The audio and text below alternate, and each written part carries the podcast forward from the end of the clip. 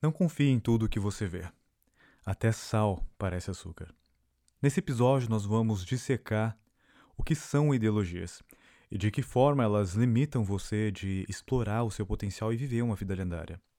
O intuito desse episódio é fazer você criar consciência das suas ideologias, inclusive aquelas que você tem aí de estimação, e te dar ferramentas para você poder desconstruir elas e até mesmo talvez eliminar se elas não servirem mais para você.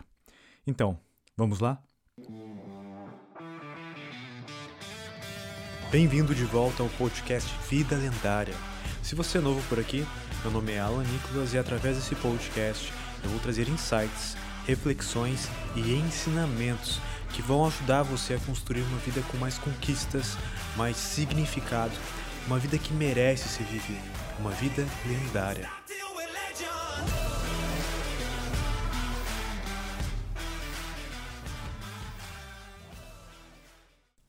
Ano passado, no dia 4 de janeiro de 2019, eu estava viajando de Washington DC para Las Vegas, para um evento que acontece todos os anos lá em janeiro de marketing digital.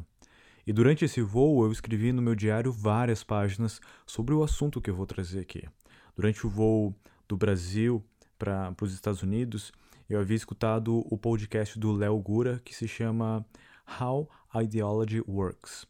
E eu também tinha baixado alguns alguns, algumas páginas da internet, do Wikipedia, falando sobre o que é uma ideologia, alguns livros que tratavam sobre o assunto e também alguns outros artigos da internet. Porque, como você sabe, uh, normalmente no avião não tem Wi-Fi, pelo menos eu nunca peguei um avião que, que tinha Wi-Fi. Os filmes, na maioria das vezes, também não são interessantes. E era um assunto que estava me fascinando, um assunto que eu já vinha estudando. Então eu tive muito tempo e também material para me aprofundar mais nesse assunto.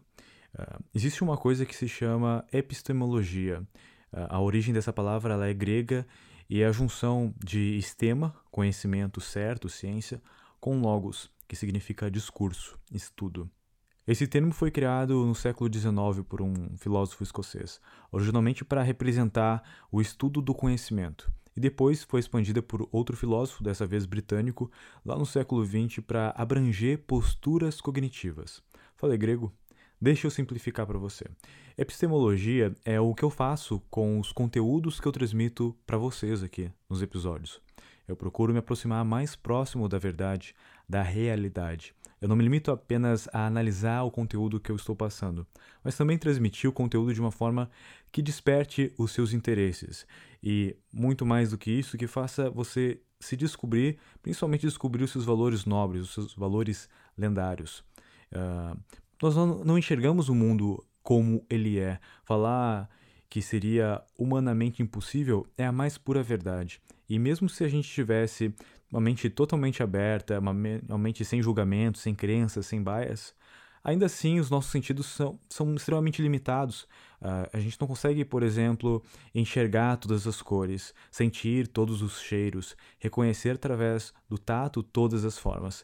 Uh, nós nunca vamos conseguir ver a realidade como ela é pois a realidade nada mais é do que fruto da nossa imaginação. Só que a gente consegue chegar levemente mais próximo dela quando a gente se desapega um pouco das nossas crenças e a gente estuda uh, através de diferentes perspectivas. Uh, e escutamos diferentes pessoas falando sobre o mesmo assunto. E é isso que eu faço todas as vezes que eu trago um conteúdo novo aqui para você. E não é diferente para esse episódio aqui. Dito isso, eu gostaria de te fazer uma pergunta. Como é que você sabe que o que você sabe é verdade? Talvez você me responda, Alan, eu simplesmente sei, ou eu já li um livro sobre assunto, os meus pais me ensinaram isso, e os pais deles ensinaram isso para eles. Eu aprendi na escola, eu aprendi na faculdade, aprendi no meu cursinho. Mas como é que você sabe que o que você aprendeu nesse livro, com seus pais, na escola, no cursinho, na faculdade, ou seja onde for que você aprendeu, é verdade? Porque nenhuma das respostas que eu falei acima necessariamente respondem essa pergunta. E se você respondeu, talvez pensou que, ah, não, eu sei por experiência própria, eu já vivi isso, eu já pude experimentar. Ou você disse, bom, essas pessoas que eu escutei, elas eram pessoas confiáveis porque eram experts nos assuntos que eles do assunto que eu consegui conhecimento. E se você me respondeu dessa forma, você está mais próximo, sim, da verdade, e é sobre duas formas da, delas, existem diversas formas de se aproximar um pouco da verdade, e foi das duas formas que eu falei antes que eu vou querer me aprofundar um pouquinho, porque são duas formas que eu também utilizo para poder chegar mais próximo da verdade. A primeira delas é através da observação. A observação está diretamente ligada à experiência própria. Como é que uma criança aprende? Ela aprende através da observação e da repetição, e é assim que o conhecimento começa a ser introduzido para nós. Acontece que adultos aprendem melhor quando eles discutem sobre as ideias, e aí existe outra técnica que eu uso que é a triangulação de respostas de pessoas altamente acreditáveis, eh, pessoas que são confiáveis sobre aquele assunto. Esse é um princípio, inclusive, do Ray Dalio, o escritor do livro Princípios. Um cara que é bilionário, filântropo e que depois de fazer bilhões resolveu compartilhar os seus conhecimentos. Eu já usava esse princípio muito antes, inclusive, de ler esse livro, e essa é a segunda forma de aprendizado que eu uso. Basicamente, se eu tenho uma dúvida, eu vou fazer a mesma pergunta para várias pessoas que eu conheço que entendem mais sobre esse assunto do que eu. Por exemplo, eu queria saber como eu poderia melhorar a qualidade aqui do áudio desse podcast. Eu comprei um microfone muito bom, mas ainda estava dando um pouco de eco. Se você uh, comparar, inclusive, o áudio desse uh, episódio aqui, do episódio 6 com o episódio 5, ou episódio 4 com o episódio 5, você vai notar que, apesar de eu estar com um microfone muito melhor, uh, ficou com um pouco de eco porque eu não preparei o meu ambiente da forma correta, eu não fiz todas as configurações da forma correta. Então eu fui procurar pessoas que entendem sobre o assunto. Eu perguntei para o meu primo Jonas, que é um músico profissional e possui uma gravadora. Eu perguntei para o Jeff, que é meu sócio em um projeto exatamente sobre gravação de voz e como ganhar dinheiro com isso. A esposa do Jeff, a Nádia, é uma locutora profissional e possui um estúdio em casa, então a pessoa perfeita para perguntar, porque eu também estou gravando em casa. E eu também perguntei para o meu ex-sócio e amigo, o Paulo Barros, que é um professor de inglês, ele possui um dos maiores canais de inglês no YouTube e ele sabe muito sobre o assunto, muito sobre produção de vídeo, qualidade de áudio. E você concorda comigo, né, que essas três pessoas são extremamente confiáveis nesse assunto. São pessoas que possuem background em gravação de áudio, em qualidade, uh, em equipamentos, conhecimento de equipamento. Então, eles sabem com certeza muito, muito mais do que eu. E o que aconteceu foi que cada um foi me dando uma ideia sobre o que eu poderia fazer para melhorar a qualidade do áudio. E eu fui jogando essas ideias sempre para os outros. Então, se o Paulo, por exemplo, me trazia uma ideia, eu jogava essa ideia lá para o Jeff, lá para o Jonas, e eles iam me dando ideias em cima dessas ideias. Em nenhum momento eu fiquei uh, dizendo que aquela ideia era de outra pessoa para que uh, de repente tivesse algum tipo de bias, algum tipo de, ah, não, se ele falou, beleza, faz isso. Então eu só fiquei jogando ideias ali. E sem eles nem terem conversados, eles acabaram chegando em, na mesma ideia, concordando com o que eu deveria fazer. Quando todos eles, pessoas de diferentes perspectivas, uh, diferentes backgrounds, concordaram com o que eu deveria fazer, eu cheguei numa resposta que eu fiquei satisfeito. E faz muito tempo que eu faço isso. Eu nem, na verdade, sei quando eu comecei. Eu lembro que quando eu estava lá no segundo ano do segundo grau, eu fazia isso com um resumo de livros. Eu achava muito chato ler livros, ainda mais os livros que eu precisava ler para literatura lá no segundo ano do segundo grau. E eu, no primeiro trimestre eu comecei a tirar notas baixas e eu precisava encontrar uma solução, e a solução não seria ler esses livros chatos, eu precisava achar uma solução melhor do que ler os livros.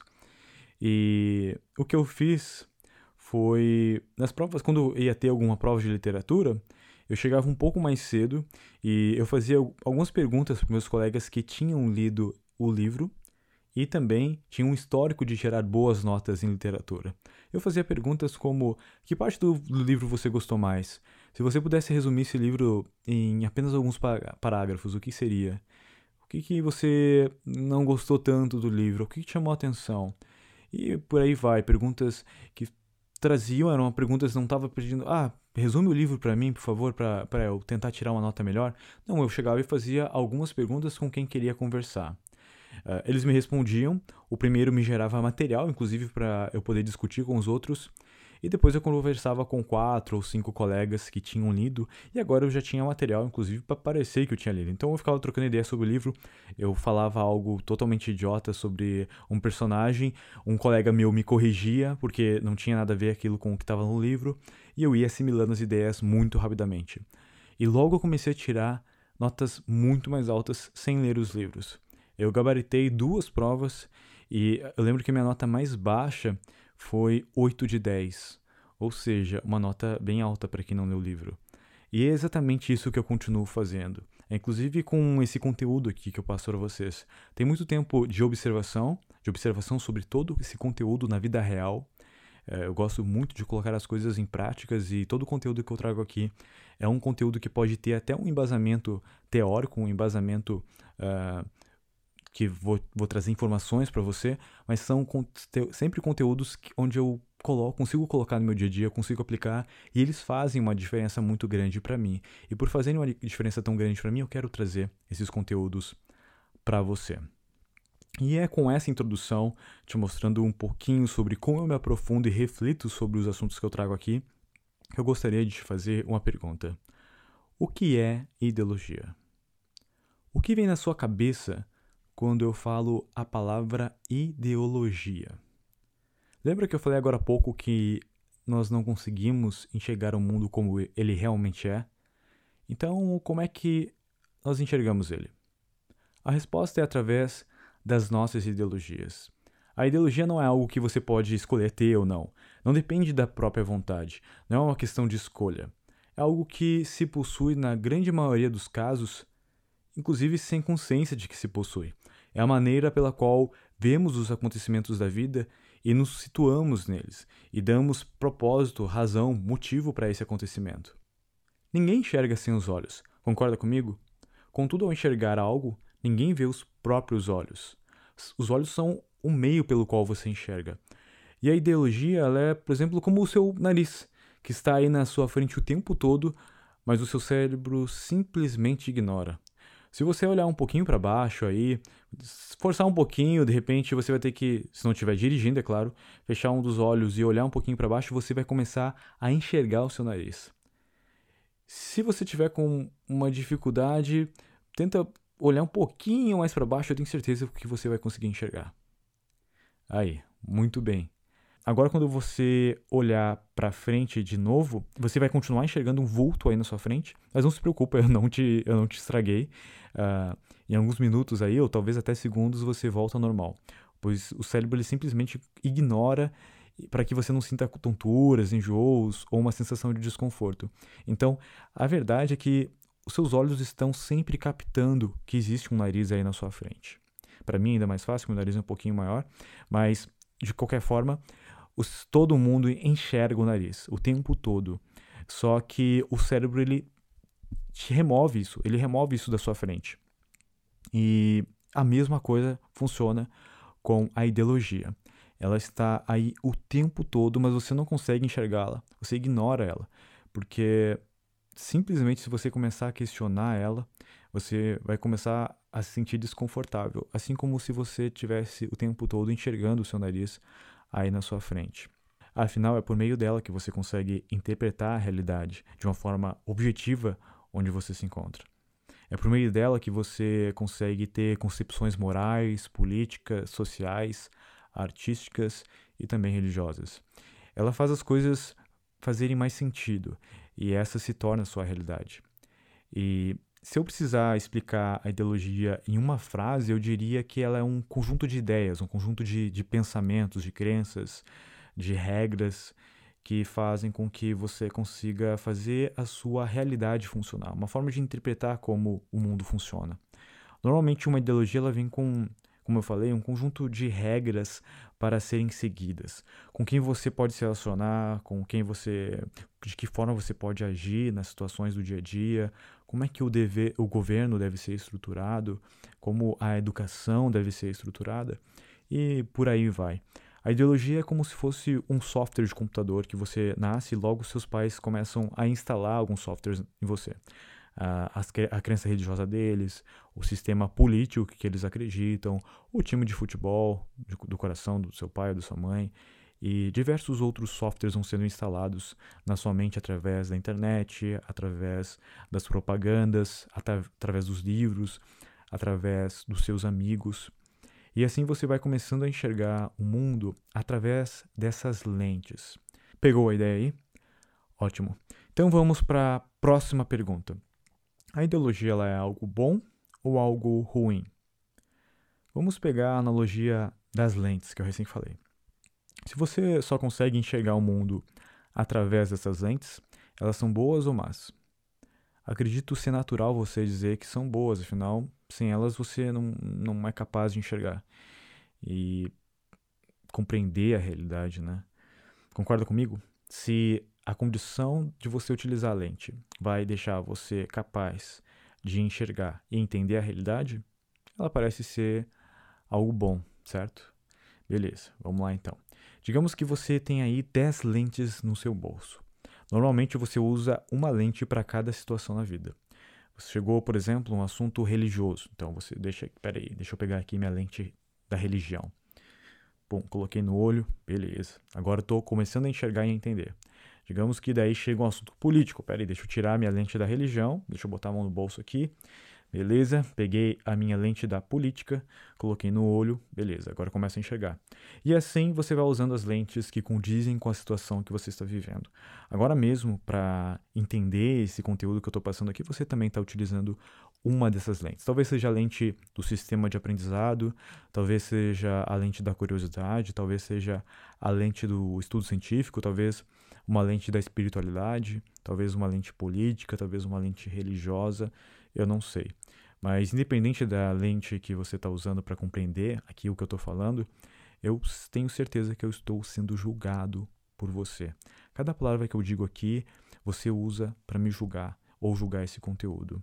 E você pode até dizer que não, não, ela não estou julgando, estou aqui de mente aberta, tentando absorver o teu conteúdo, mas é algo que a gente não consegue evitar.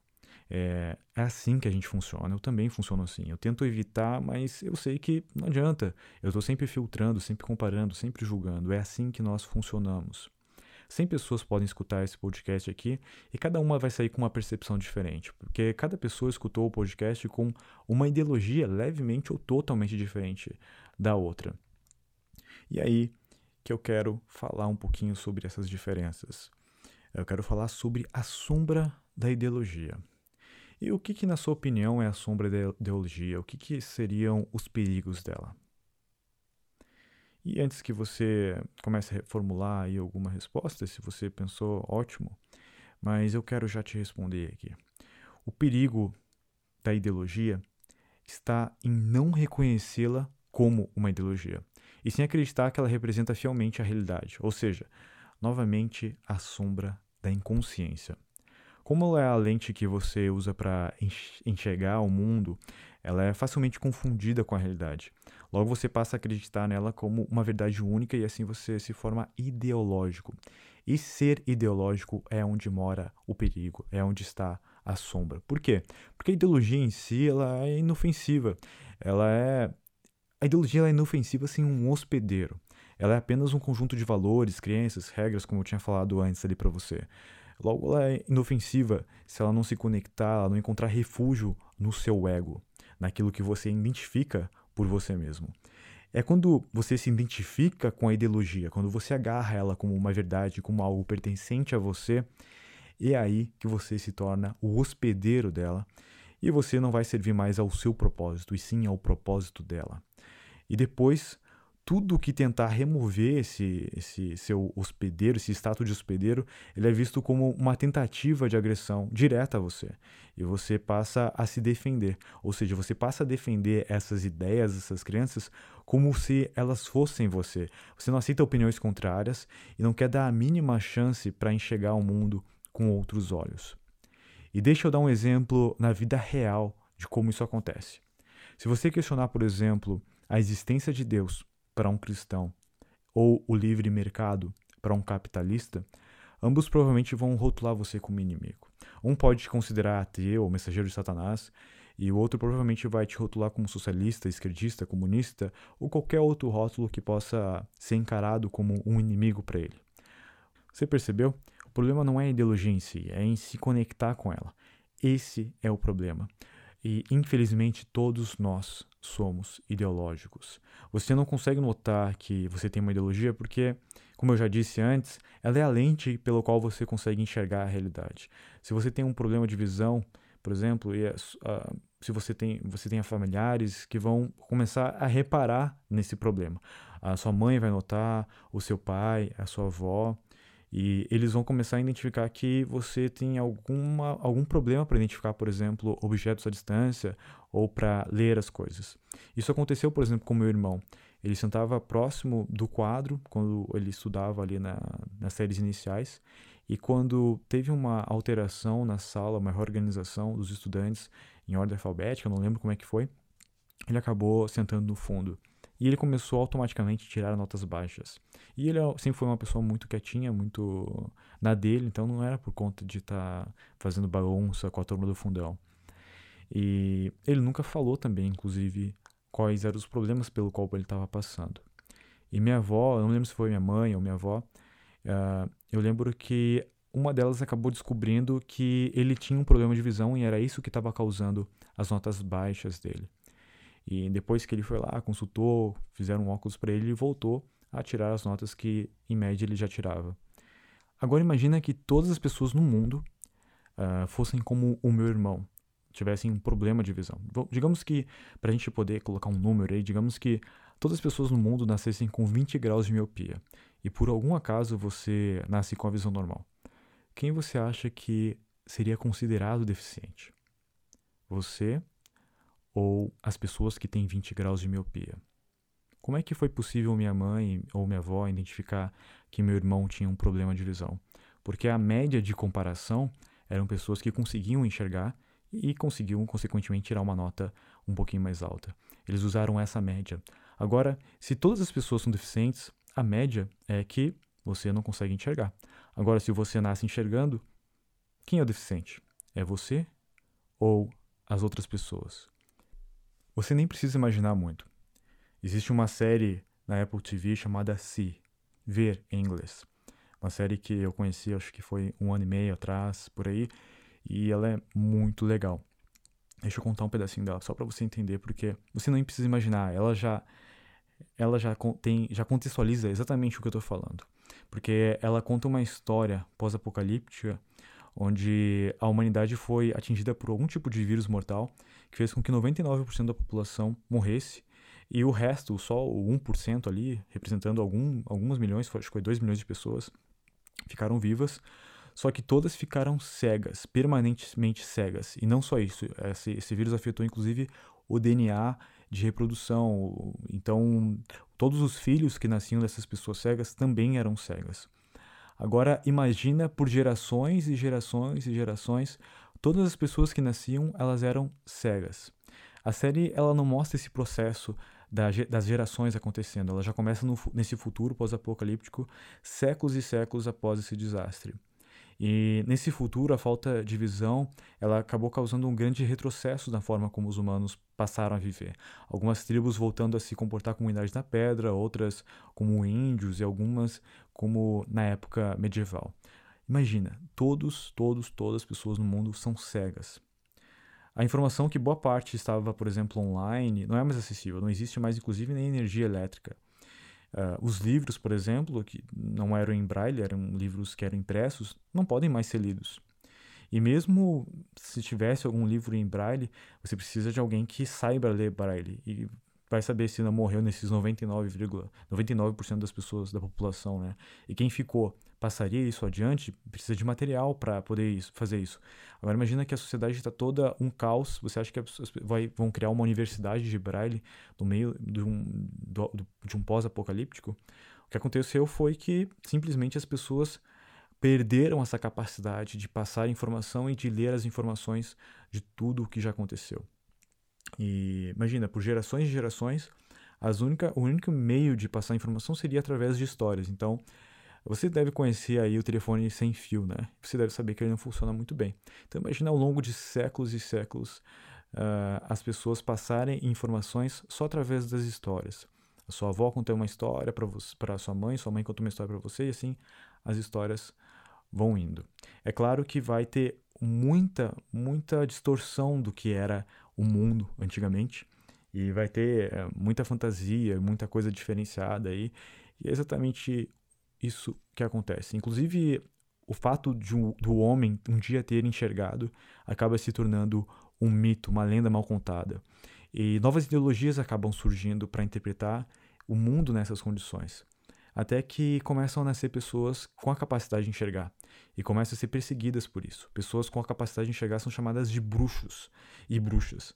Na série existem dois irmãos ali que são os protagonistas e esses dois irmãos eles conseguem enxergar e eles começam a olhar para as coisas que as pessoas cegas fazem e entendem que aquilo não faz sentido nenhum. Eles lutam em nome de um Deus que nem existe, é apenas o Sol.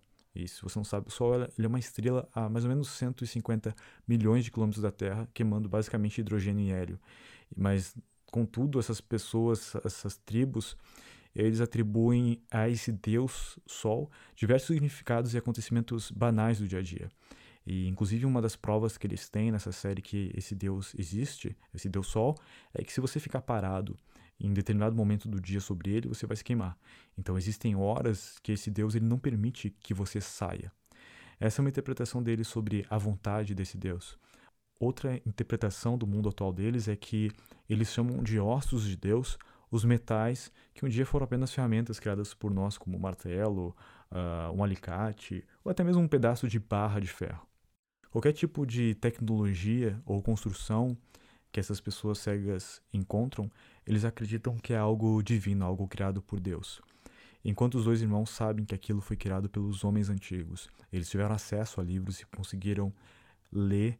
Uh, o pai deles instruiu ele como, como eles poderiam fazer a leitura dos livros, etc. Então, eles conseguem enxergar aquilo que é feito de uma maneira muito mais próxima da realidade. E ainda nessa série tem, conta a história de uma, de uma rainha que ela, basicamente ela faz uma inquisição para matar todos aqueles que nasceram com essa capacidade de enxergar. E diversas pessoas cegas são mortas pelos outros cegos que acham que elas possuem algum comportamento fora do padrão. Então, por conta delas possuírem algum comportamento fora do padrão, elas são encaradas como esse tipo de pessoa que tem a capacidade de visão e elas são mortas por conta disso. Isso soa um pouquinho familiar para você? Se você souber um pouquinho de história, você vai conectar isso a vários acontecimentos ao longo da história da humanidade. E é esse tipo de cegueira que a ideologia nos provoca. Guerras são travadas em nome de ideias que distorcem a realidade. Famílias brigam em nome de ideais políticos e religiosos. E sabe por quê? Porque é muito difícil separar quem somos nós das nossas ideologias. Elas são o que forma a sua identidade, o seu eu. Logo, ferir a sua ideologia é como ferir você. Não é à toa que as pessoas cometem atrocidades em nome de suas ideologias. Claro que para eles existem outros nomes para isso, como política, religião, a verdade. Você deve lembrar do massacre que aconteceu lá no dia 7 de janeiro de 2015, na França, na sede daquela revista Charlie Hebdo, não sei pronunciar muito bem o nome deles. E o que eles fizeram foi uma, uma sátira de Maomé e foi o suficiente para um atentado terrorista. Agora você pode pensar, bom, esses muçulmanos são realmente todos malucos ou alguma coisa assim. Só que o Porta dos Fundos, agora no Natal passado, também sofreu um atentado, uma retaliação contra o especial de Natal deles que passou na Netflix. Na, na madrugada do dia 24, na véspera do Natal, a sede da produtora sofreu um ataque por coquetéis molotovs. E daí você pode pensar, mas foi bem feito, eles brigaram com algo que é sagrado, algo que não se brinca. Hum, quer dizer que com Maomé a gente pode brincar, mas com Jesus não? É isso? E talvez você me responda, ah, não se brinca com religião. Então eu te pergunto, por quê? Por que, que não se brinca com a religião? Reflete um pouco aí. Qual que seria a sua resposta pelo qual você não se deve brincar com religião? Eu fiz essa pergunta para algumas pessoas. Por que, que não podemos brincar com a religião alheia? Bom, como eu não consigo te escutar, deixa eu responder o que você provavelmente responderia, baseada uh, a, a essa resposta na, na resposta que eu recebi de algumas pessoas ao fazer essa pergunta. Alan, não se brinca com religião, porque você fere as pessoas, você está brincando com aquilo que é mais sagrado para elas. É o que elas acreditam. Foi mais ou menos isso que você pensou? Foi mais ou menos isso que eu ouvi das pessoas que eu fiz essa mesma pergunta em uma pequena entrevista aí que eu fiz sobre alguns assuntos para esse episódio. Uma delas me disse o seguinte: você fere as pessoas ao brincar com a religião ou o posicionamento político delas. Deixa eu repetir. Você fere, ou seja, você machuca as pessoas ao brincar com a religião ou o posicionamento político delas. Ou seja, está tão entranhado na pessoa as ideologias que ela não consegue separar o que é ela e o que é a ideologia. Se você brinca com uma ideologia dela, ela sente que você está agredindo ela. É como se você estivesse colocando a própria sobrevivência dela em perigo. E isso acontece porque a ideologia ela é uma ilusão tão forte quanto a ilusão que você tem que você é o seu corpo. Aquela ilusão que a gente tentou desconstruir no episódio Quem é Você, no episódio 2. Ou seja, ela está tão entranhada em você de uma forma que é difícil separar o que é você e o que é a ideologia. Só quando você consegue, acaba perdendo uma parte dela, é que você percebe, ops, eu perdi, mas eu tô aqui ainda. E, por exemplo, seria como você perdesse uma mão ou um braço e você percebe, não, eu, o que eu me considero eu, estou aqui ainda. Então eu não era a minha mão ou o meu braço. E quando você começa a compreender que elas não são essencialmente você, mas sim uma forma como você enxerga a realidade, você começa aos poucos a conseguir se desapegar delas e assim você pode permanecer e viver uma vida com menos julgamento, menos ódio, menos cobrança e menos sombras. E eu quero que você saia desse episódio aqui não só com apenas algumas informações, mas com ferramentas para poder identificar as ideologias que existem em você e que existem aí mundo afora. E eu já aviso aqui que nem todas as ideologias você vai conseguir identificar. Como eu falei, basicamente elas são a forma como você dá sentido para o mundo.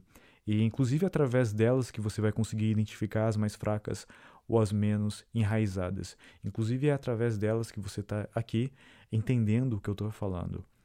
Mas só de você poder eliminar ou diluir algumas delas, com certeza você já pode considerar isso um avanço aí para sua próxima versão e para aquilo que você deseja alcançar. Identificar ou diluir ou até mesmo eliminar completamente uma ideologia é a ferramenta mais poderosa da arte de morrer, de matar a sua atual versão.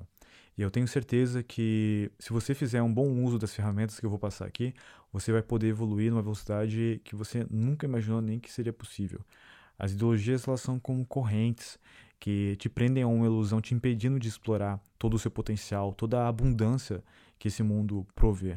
E a primeira coisa que você precisa saber para tomar qualquer atitude que seja a respeito é justamente saber como identificar uma ideologia. E para a gente identificar uma coisa que nós humanos conseguimos fazer muito bem, que é ficar comparando as coisas, eu acredito que pode ser um bom início, que é entender o que, que as ideologias têm em comum. Uh, eu peguei várias ideologias, peguei vários estudos e comecei a traçar várias coisas que elas têm parecido.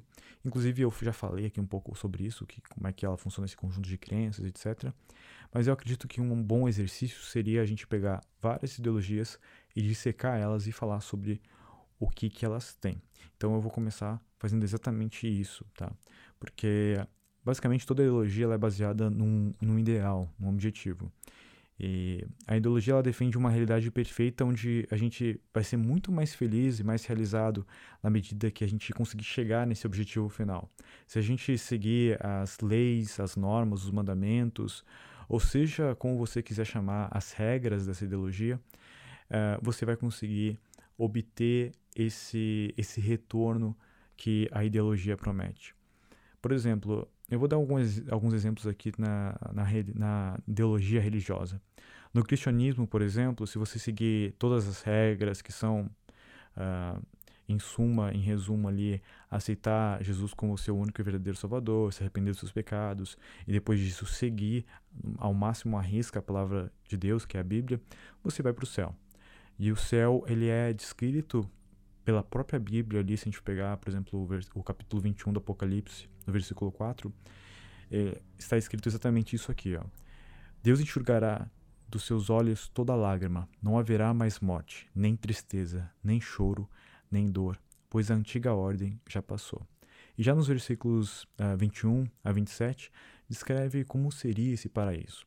E é isso aqui que está escrito. A rua principal da cidade era de ouro, como um vidro transparente. Não vi templo algum na cidade, pois o Senhor Deus Todo-Poderoso e o Cordeiro são o seu templo. A cidade não precisa de sol nem de lua para brilhar sobre ela, pois a glória de Deus a ilumina, e o Cordeiro é a sua candeia. Suas portas jamais se fecharão de dia, pois ali não haverá noite. Nela jamais entrará algo impuro, nem ninguém que pratique o que é vergonhoso ou enganoso, mas unicamente aqueles cujos nomes estão escritos no nome da vida do Cordeiro. Ou seja, um lugar onde não haverá mais morte, seremos imortais, sem emoções negativas como tristeza ou dor, um lugar que será também sempre dia. E essa é a promessa de céu para os cristãos. Dentro do cristianismo existem muitas variações desse céu e inclusive de como chegar lá. Toda ideologia ela vai ter várias ramificações e muitas vezes essas ramificações serão inclusive inimigas. Por exemplo, os evangélicos condenam os católicos pela idolatria, contudo, ambos são frutos da mesma ideologia, do cristianismo romano, que inclusive era diferente de todos os cristianismos que existem hoje em dia. Já no Islã, o processo, inclusive, é bem similar ao cristianismo. Você precisa pronunciar em árabe: não há verdadeiro Deus, exceto Allah, e Muhammad é o mensageiro de Deus. A primeira parte, quando você diz não há verdadeira divindade exceto Deus, significa que ninguém tem direito a ser adorado a não ser Deus, o Deus que não tem parceiro e nem filho. E para ser muçulmano, basicamente você deve acreditar que o Alcorão é sagrado e é a palavra literal de Deus, revelado por ele, acreditar que o dia do juízo, o dia da ressurreição, é verdadeiro e vai chegar, acreditar nos profetas que Deus enviou, nos livros que ele revelou e, e também nos seus anjos e aceitar o Islã como a sua religião. E ainda tem mais um que é não adorar nada e nem ninguém exceto esse Deus verdadeiro, Allah. E todas essas informações que, que eu falei aqui, elas não são interpretações minhas. Eu literalmente copiei e colei de um site oficial islâmico que ensina brasileiros a se tornarem muçulmanos. Bom, Alan, como é que é esse paraíso dos muçulmanos? O paraíso dos muçulmanos eu não sei pronunciar, mas basicamente é Jannah, alguma coisa assim. E ele representa um lugar onde você. Ele é um pouquinho similar aí ao, ao céu muçulmano, mas tem alguns upgrades, digamos assim. Uh, por quê? Porque nesse lugar você vai ter também, ali como no céu, é, essa não vai ter mais nenhum tipo de sofrimento, então não vai haver doença, não vai haver morte, não vai haver uh, também sentimentos negativos como fofoca, ódio e nenhuma outra coisa negativa. Só que além disso, você também vai ter diversas joias e muitas virgens. No Alcorão, algumas passagens que falam sobre o paraíso. Então, eu quis trazer algumas passagens aqui para não parecer simplesmente que eu estou interpretando o que eles falam. Por exemplo, lá no capítulo 43, versículo 7 1, diz o seguinte: Haverá tudo o que as almas podem desejar, tudo que os olhos podem se deleitar. Já no capítulo 69, versículo 24, Comei e bebei com deleite pelo que andastes as boas ações nos dias passados no capítulo 18, versículo 31, eles são adornados com braceletes de ouro e vestirão trajes verdes de uh, fina seda e brocado. Eles se reclinarão sobre conchins. E que boa é a recompensa, que belo é o conchim para se reclinar. Bom, não sei o que é conchim, mas tudo bem, parece ser bom, né? E eu comecei a levar os outros e, cara, tem muita coisa, eles falam muito sobre o céu, então aqui eu vou fazer um resuminho. Inúmeras passagens que eu li, elas mencionavam a existência desse paraíso cheio de joias, criados jovens, uh, criados, eu não sei por que isso, mas eles, uh, eles repetiam criados jovens e cheirosos. Bom, lá no meio do deserto, os criados devem ser velhos e mal cheirosos. Então, se você chega no céu, vai ser jovens e cheirosos. Outra coisa também é que fala que vai ter muito vinho, inclusive rios de vinho. E vinho, se você não sabe, é uma extravagância, já que o Islã proíbe o consumir bebidas alcoólicas em vida, ou seja, você morreu, agora pode beber. E além disso, tem outras coisas como rios de leite, rios de mel, rios de água, que também é uma coisa que não tem tanto lá no deserto. Fala sobre frutas abundantes, que também é uma coisa que eles não devem ter muito. Mas uma coisa que me chamou a atenção é que fala diversas vezes em virgens com seios fartos. Para fazer, inclusive, aquele tipo de companhia que você sabe aos justos. E falando nessas virgens de senhos fartos, uh, o céu ele é dividido basicamente pelos justos comuns e os justos que foram profetas ou mártires, sendo essa segunda, os profetas e os mártires, recebendo um bônus adicional. E qual é esse bônus adicional? Eles recebem 80 mil servos, esses servos jovens e cheirosos, e também 72 esposas virgens com seios fartos, além de mais joias do que os outros também. Uh, esses mártires são aqueles que morrem em nome de Alá. E se você pensou em homem bomba, é, esses são uns deles. Pelo menos é o que dizem para eles antes deles se explodirem. E tem muita informação sobre o céu paraíso, como eu disse antes. Já que já no, no, cristianismo foi aqueles. Foi só lá em Apocalipse que eu consegui encontrar alguma coisa. Existem outros versículos, mas são coisas muito nebulosas, assim, são só parábolas, digamos. Já no Alcorão você consegue encontrar uma definição mais do que você realmente vai encontrar nesse céu deles. Então, eu só dei uma ideia geral aqui para você, mais ou menos, sobre o que, que eles consideram esse céu e o que está escrito sobre esse céu. Tem muita informação lá que eu não vou trazer aqui, porque o intuito realmente é só te dar um panorama geral.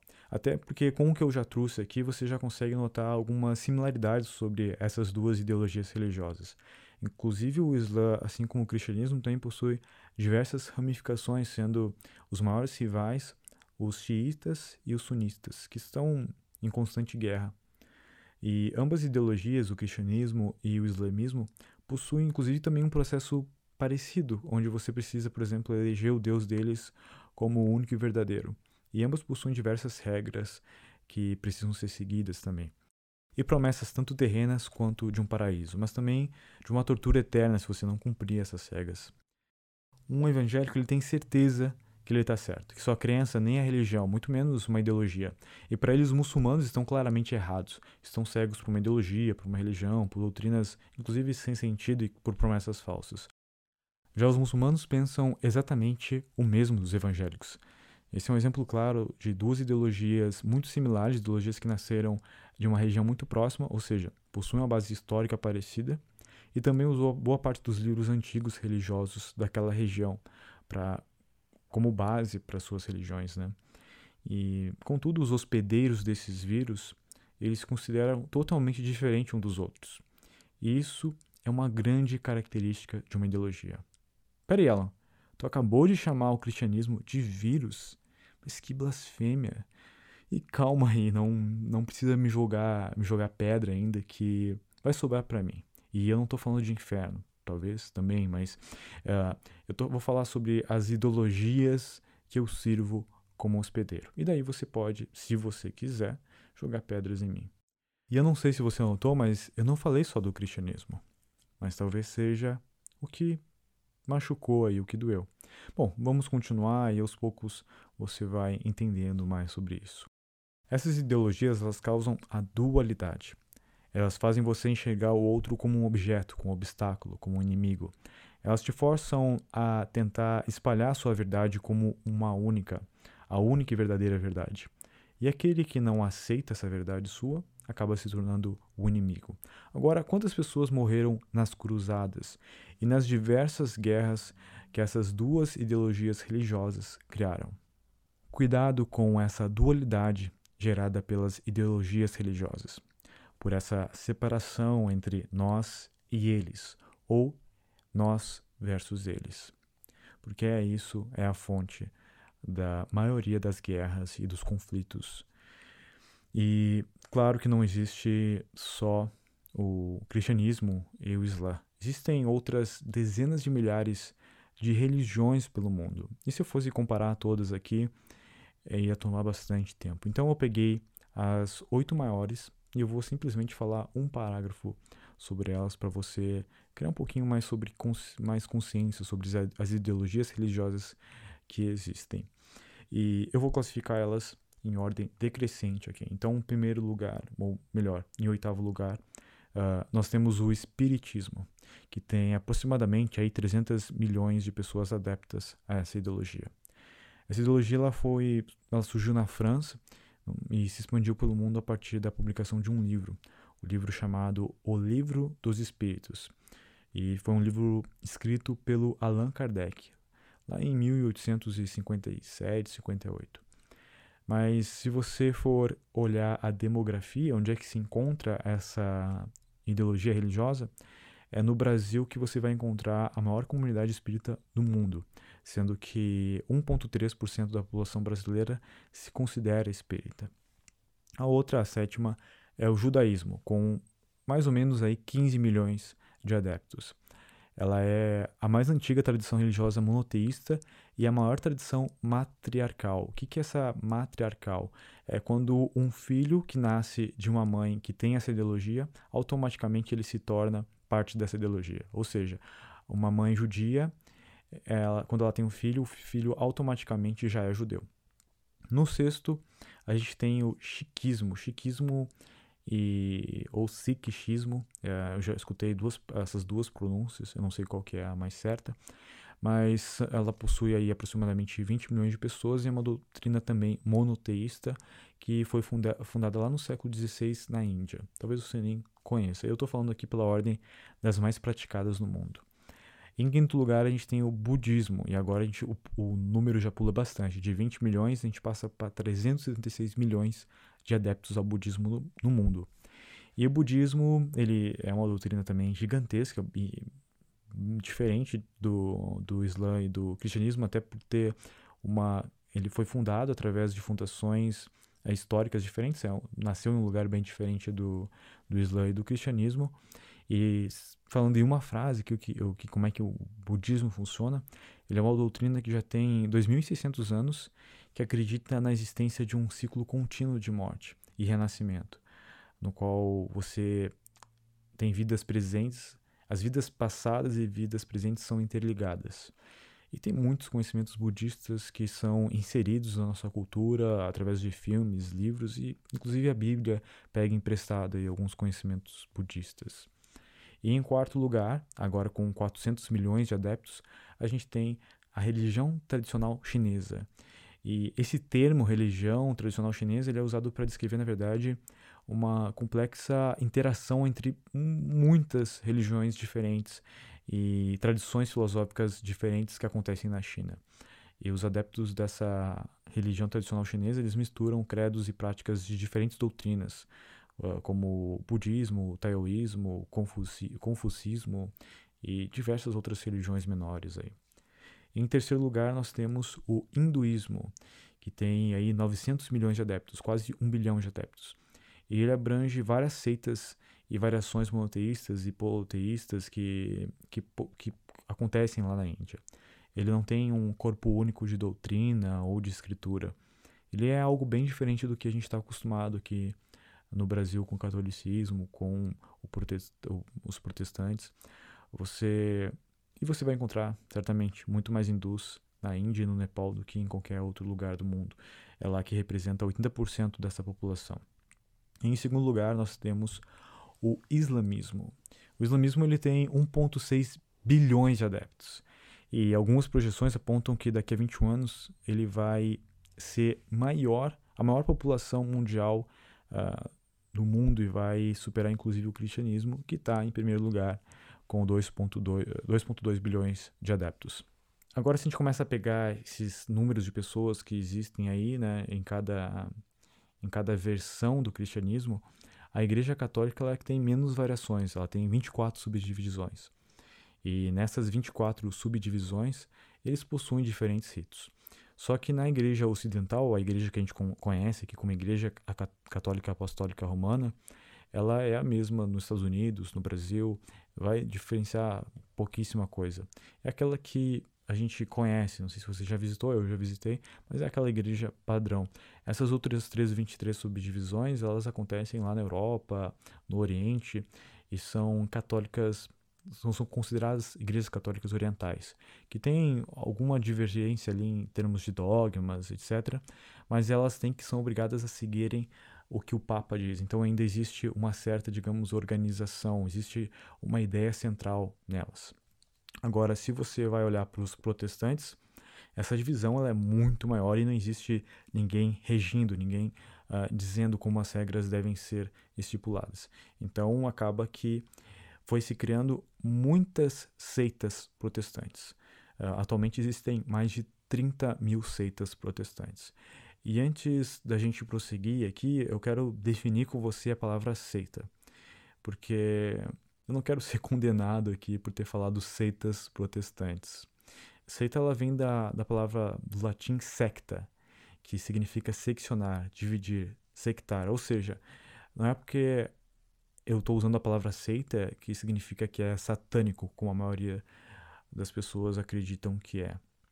E se você pesquisar pelo termo seita religiosa, você vai encontrar uma definição que é mais que um grupo, é um, mais que um grupo que diverge de um grupo dominante. Ou seja, uh, para ser uma seita não pode ser apenas um núcleo, por exemplo, só um encontro. Então tem que ter mais de um, um grupo que ocorre encontros e, e, nesses grupos, esses grupos divergem de um grupo dominante. E nesse caso, o grupo dominante são os católicos, porque os protestantes foram uma divisão do catolicismo. Foram, foi lá na Alemanha, lá em, em 1500, que Martinho Lutero fez essa separação entre a igreja, ele entre a Igreja Católica e depois a Igreja Protestante. E só que desde então essa divisão ela continuou acontecendo e eu vou citar algumas das principais aqui para você entender um pouquinho como é que elas são diferentes das outras. A gente está falando ali dentro do cristianismo, daí tem o catolicismo e agora eu vou falar um pouquinho ainda das divisões que acontecem dentro das igrejas protestantes e também das igrejas evangélicas. Aqui dentro da, dessas divisões que aconteceram dentro das igrejas protestantes, vou dar o um exemplo, por exemplo, começando com a igreja adventista. A igreja adventista ela sempre se destacou para mim, os adventistas, as pessoas que praticam, as pessoas que vão nesse tipo de igreja, por serem pessoas que são extremamente organizadas, pessoas que têm um sistema completo. É uma igreja que tem um sistema completo. Eles possuem escolas, universidades, hospitais, canais de TV e até cidades próprias. Você deve lembrar deles por eles guardarem o sábado. Além disso, eles acreditam que não existe uma separação entre corpo, alma e espírito, e por isso que eles cuidam tão bem da saúde. Eles são conhecidos por apresentarem uma mensagem de saúde, que recomenda que seus membros, por exemplo, sejam vegetarianos, que fazem uma adesão, a, uma, uma adesão às leis de saúdes encontradas lá em Levíticos, que falam um pouquinho sobre as leis uh, de abstinência de carne de porco, frutos do mar e outros tipos de carne que são consideradas impuras para eles. Então, eles não consomem essas carnes diferente de outros tipos de protestantes. E a igreja também desestimula os membros de usarem drogas em geral, mas álcool, tabaco e qualquer tipo de droga que seja ilícita ou ilícita. E os adventistas, eles também rejeitam o porte de armas e atividades onde você vai ter que portar armas.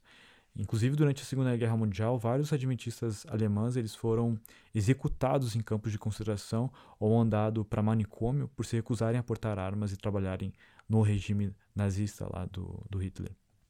E eu já tive contato com diversos adventistas e todos eles sempre foram muito éticos e a maioria das pessoas que eu conversei que eram adventistas também eram muito inteligentes. E apesar de sempre me sentir julgado por eles, eles eu também era protestante na época que eu conversava com eles. Eu era evangélico e frequentava diversas igrejas aí de uma, principalmente da divisão batista. E por não guardar o sábado, não seguir algumas doutrinas como comer alguns tipos de carne que não, não, não poderia e coisas assim, não seguir os costumes deles, uh, eu acabaria, mesmo sendo evangélico, indo para o inferno. Inclusive, eu ouvi isso duas vezes.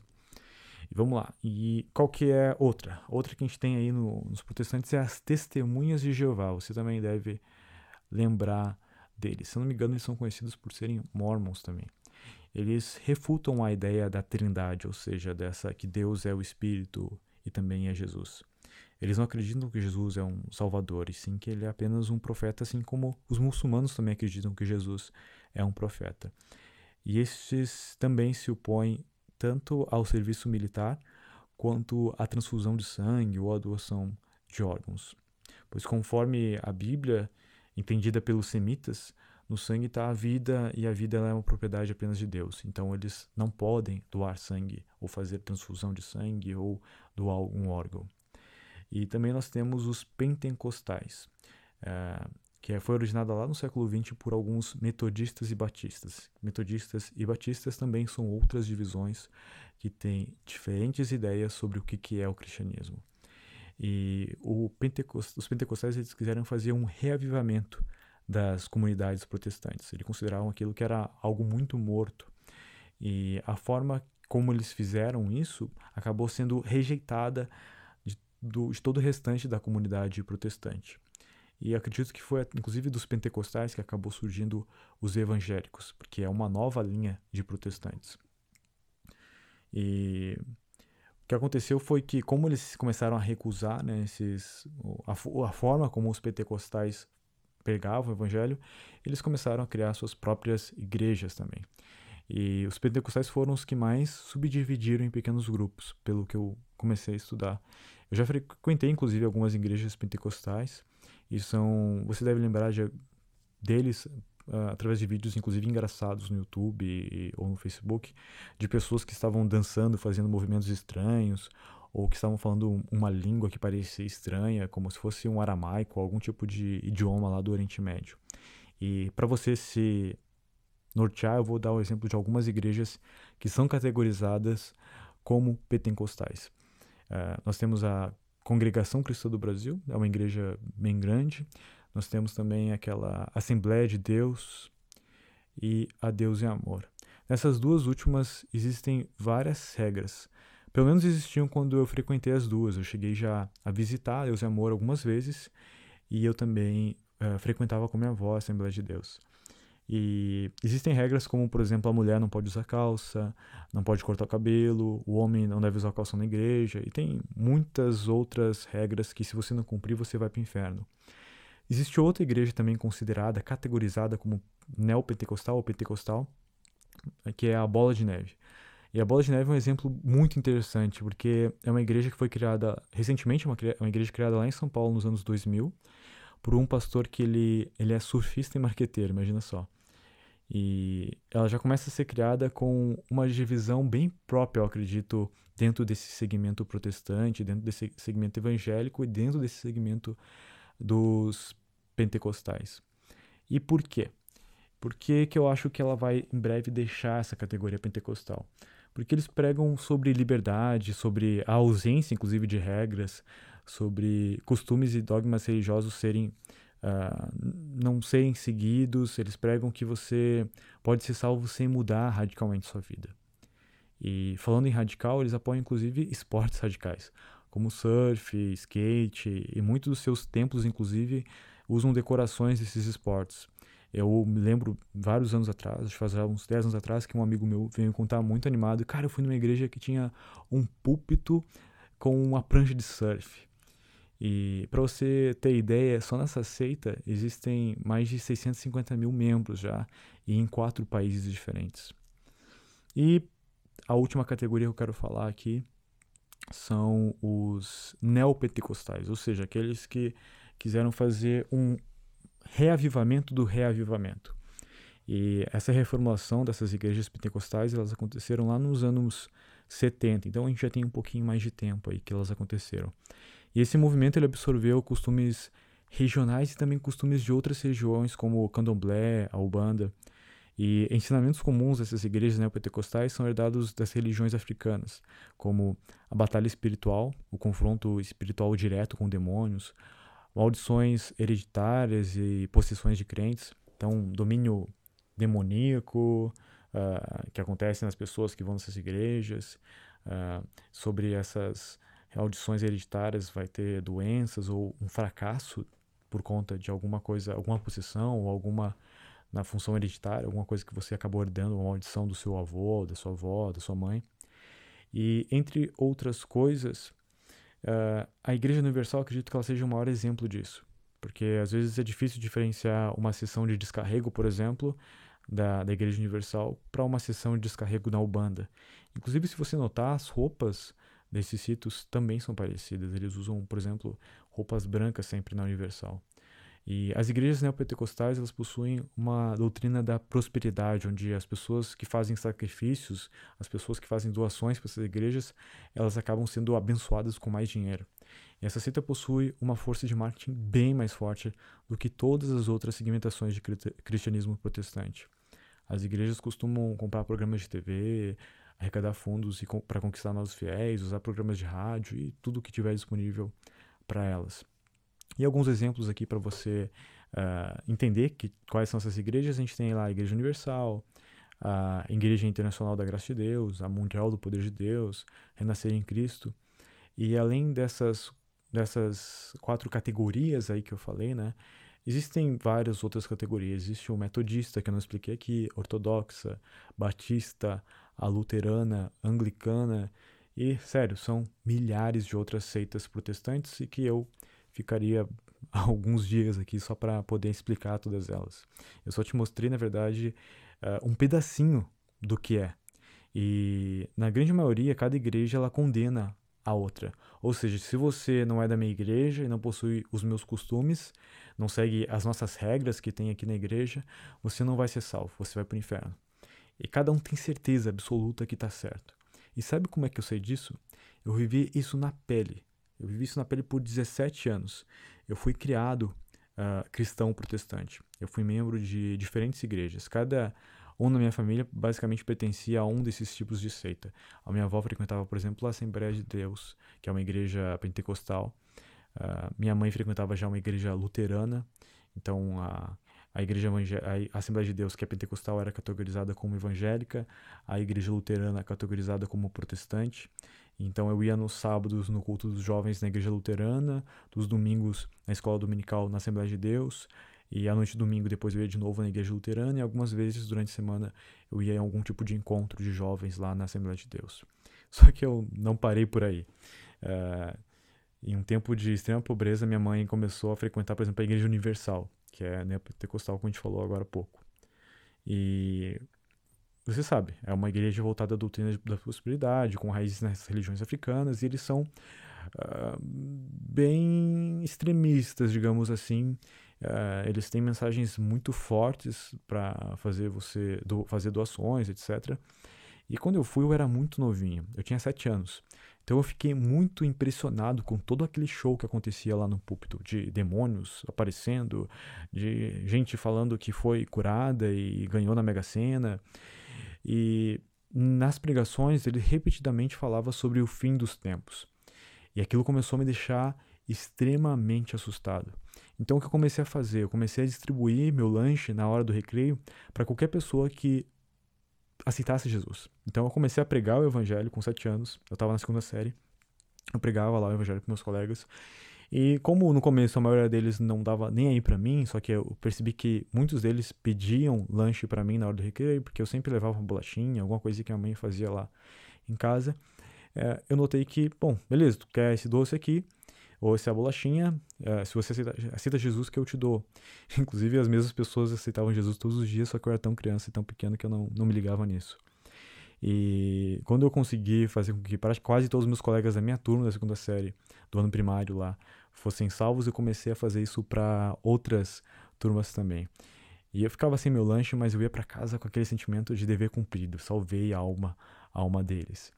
E pelos anos que se seguiram, até os meus 24 anos, eu acabei conhecendo muitas igrejas, muitas seitas diferentes dentro do cristianismo. E quase toda igreja uh, condenava as práticas da outra. Agora, por que, que eu te contei tudo isso? Por que, que eu falei tanto, tantos detalhes sobre as ideologias religiosas? Por que, que eu falei do Islã e do cristianismo e me aprofundei um pouquinho no cristianismo? Porque eu preciso que você comece a enxergar elas de cima, elas como um sistema ideológico e não como uma verdade absoluta. Eu não estou dizendo que elas não possuem verdades. De fato, uma ideologia, na verdade, ela possui muitas verdades e às vezes, inclusive, um bom propósito. O problema é que ela só acontece na mente. Ela é um, não é um reflexo da realidade. Uh, a toda ideologia ela parece verdade, mas ela é apenas uma distorção da realidade que busca constantemente confirmação ignorando todas as contradições. E a prova disso é quão fácil espalhar uma fake news. Se tem pessoas dispostas a acreditar naquilo, elas vão compartilhar e acreditar sem nem sequer pesquisar fontes ou se questionar sobre aquilo. apenas porque a informação vai diretamente ao encontro do que elas querem ouvir, reforçando uma ideologia de, que já existe nelas, seja religiosa, política, de gênero, econômica, social, já é o suficiente para elas quererem espalhar essa fake news. E vários exemplos como esses aconteceram nas igrejas que eu frequentei. Os membros costumavam espalhar fake news que reforçavam as crenças religiosas deles. Eu lembro de histórias malucas, como um pastor na África que foi metralhado, mas nenhuma bala penetrou nele. Um pastor que ressuscitou a esposa dele depois que ela estava já há sete dias morta. E diversas outras histórias que, se fossem verdade, elas estariam em todas as mídias e seriam conhecidas por todo mundo. E eu acreditava nelas, porque elas favoreciam as, ideolo as ideologias religiosas que eu tinha na época. E fique atento para o mesmo não estar acontecendo com você. Eu não quero te desconverter da sua religião atual, eu só quero expandir a sua consciência para que você tenha uma visão menos distorcida da realidade. E assim você possa fazer o uso da ideologia da forma que servir melhor para você e não ficar preso em uma só porque alguém disse para você que ela era a verdade absoluta. Inclusive, isso é outra coisa que as ideologias têm em comum. As ideologias são tidas como verdade absolutas, mesmo quando elas afirmam que não existe verdade absoluta. E um exemplo disso é o relativismo, que é uma ideologia filosófica. E falando em ideologia filosófica, eu quero te mostrar algumas aí só para você entender como elas funcionam.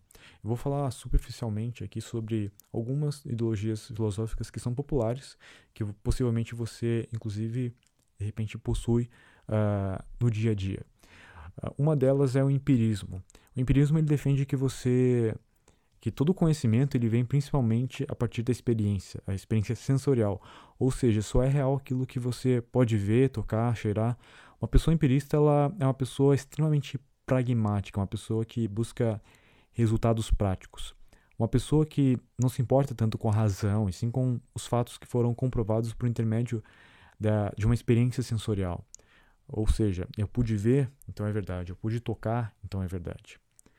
E já no racionalismo, ao contrário do empirismo, o racionalismo ele afirma que o conhecimento é adquirido pela razão e não pela experiência sensorial. O racionalismo afirma que tudo que existe tem uma causa inteligível, ou seja, você consegue medir através da sua inteligência. E mesmo que essa causa ela não possa ser demonstrada empiricamente, tal como, por exemplo, a origem do universo ou uma sua matemática.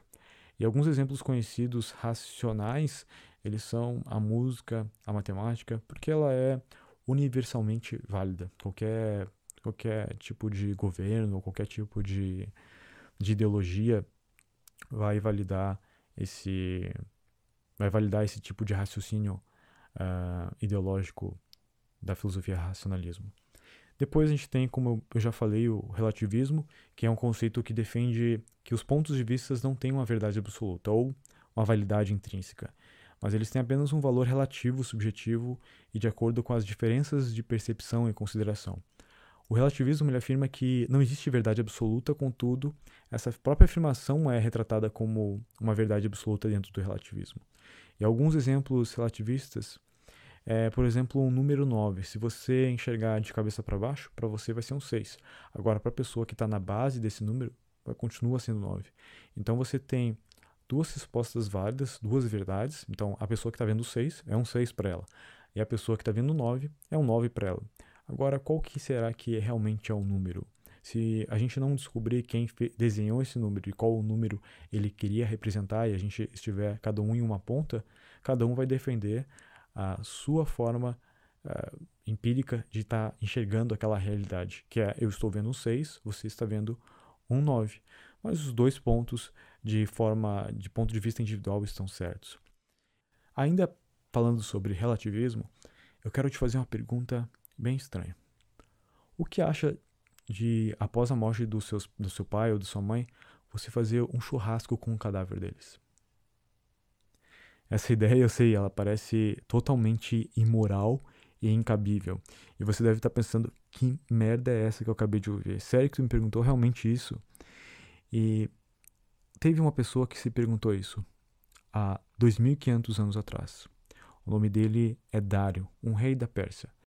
Ele convocou os gregos, que por algum acaso estavam lá na corte persa, E ele perguntou, ele fez essa pergunta para eles: quanto eles exigiriam para comer os cadáveres de seus pais? E é claro que os gregos responderam que não fariam isso por dinheiro algum no mundo. E mais tarde, na presença desses gregos e através de um intérprete, de modo que todos pudessem entender o que estava sendo dito, ele perguntou para um, alguns hindus que eram de uma tribo chamada Kalete e que de fato comiam os cadáveres de seus pais. E perguntou para eles quanto que eles exigiam para queimar, queimar os cadáveres de seus pais, uma prática naquela época que era feita pelos gregos e pelos persas. E eles proferiram um grito de horror e proibiram, inclusive, de mencionar coisas tão terríveis como essa novamente. E esse aqui, ele é um trecho de um livro que eu estou lendo, um livro que eu comecei a ler recentemente, que se chama O que nos faz bons e maus. E o que o rei Dário quer provar nesse experimento é que todos, sem exceção, acreditam que seus próprios costumes nativos, a religião no qual foram educados, são as melhores. E você deve estar condenando agora mesmo essa tribo hindu por comer os cadáveres de seus parentes, assim como você condena tudo aquilo que é diferente da sua visão de mundo. E o relativismo, apesar de ser falho em alguns pontos, defende muito bem esse ponto onde tudo é um ponto de vista, tudo é uma questão de crenças, de costumes, tudo tem uma questão relativa às suas interpretações do mundo. Outra ideologia filosófica é o estoicismo, que inclusive eu já falei aqui em episódios anteriores e falei bastante lá no meu Instagram. O estoicismo ele ensina o desenvolvimento de, do autocontrole e da firmeza como um meio de superar as emoções de, destrutivas. Ele defende que, ao tornar-se um pensador claro e imparcial, ele permite compreender a razão universal, ou seja, ter uma visão mais clara do todo. O estoicismo vem exatamente para isso, para você se tornar menos ideológico. Ele defende a, a, igualdade, mesmo na época onde a escravidão era algo comum e eles defendiam ideias onde que todas as pessoas fossem iguais, independente da cor, do sexo. E a gente está falando de uma filosofia criada há 300 anos antes de Cristo, mas que já defendia pontos de vista que ainda hoje são precários, que ainda hoje exigem uma atenção. E um estoico de virtude alteraria sua vontade para se adequar ao mundo e pertencer, nas palavras de Epicteto, um, um grande estoico e escritor de, de alguns livros, doente e ainda feliz, em perigo e ainda assim feliz, morrendo e ainda assim feliz, no exílio e feliz, e na desgraça e feliz. Assim afirmando que o desejo individual completamente autônomo e ao mesmo tempo um universo em que é todo rigidamente determinista, você conseguiria encontrar felicidade. Você conseguiria encontrar felicidade até mesmo na desgraça. E se você vai estudar a história dos, dos históricos, boa parte deles acabou sendo assassinados ou julgados à morte ou exilados por defenderem ideias que naquela época eram controversas ao que era ensinado. Você vai ver que mesmo no final de vida, eles condenados à morte, tendo que tomar algum veneno, alguma coisa assim, eles ainda estavam mantendo um estado de equilíbrio emocional e ainda dando lições estoicas. Então, uma coisa bem, bem interessante. Quer uma prova que o estoicismo ele também é uma ideologia? Existem algumas regras, entre aspas, que eu acabei encontrando do estoicismo. Uh, são algumas características, mas eu até começo a encarar elas como uma certa forma de regra. Deixa eu falar, são cinco regrinhas aqui, cinco características do estoicismo. A primeira é: a virtude é o único bem e caminho para a felicidade. Segundo, o indivíduo deve negar os sentimentos externos. Terceiro, o prazer é inimigo do homem sábio. Quarto, universo governado por uma razão universal natural. E quinto, valorização da apatia, da indiferença. E você encontra mais referências aí sobre estoicismo. Outra filosofia idealista filosófica, é, idealista, uma ideologia filosófica, uh, é o niilismo.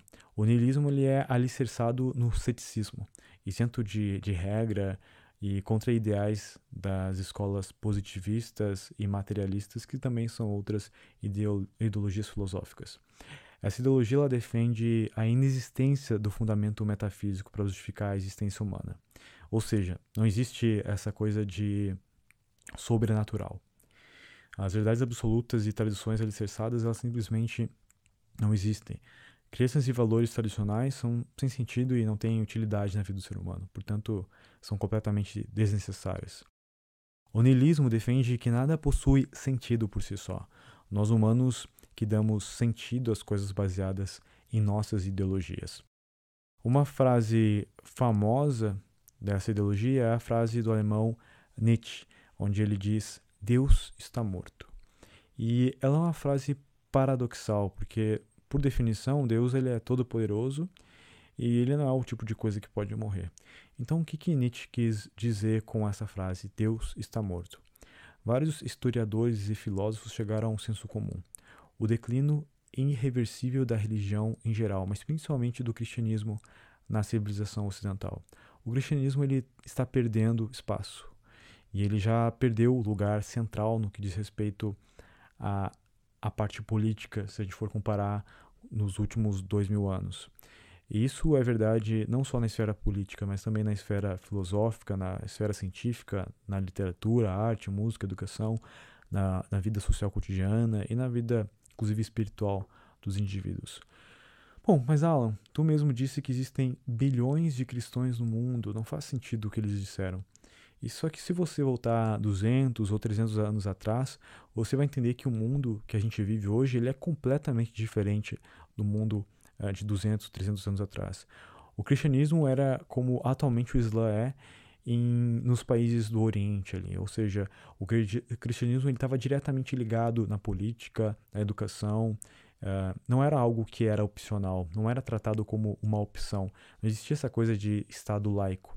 Era tudo, era uma obrigação você seguir dogmas cristãos. E é sobre esse declínio que ele se referia quando ele falou Deus está morto.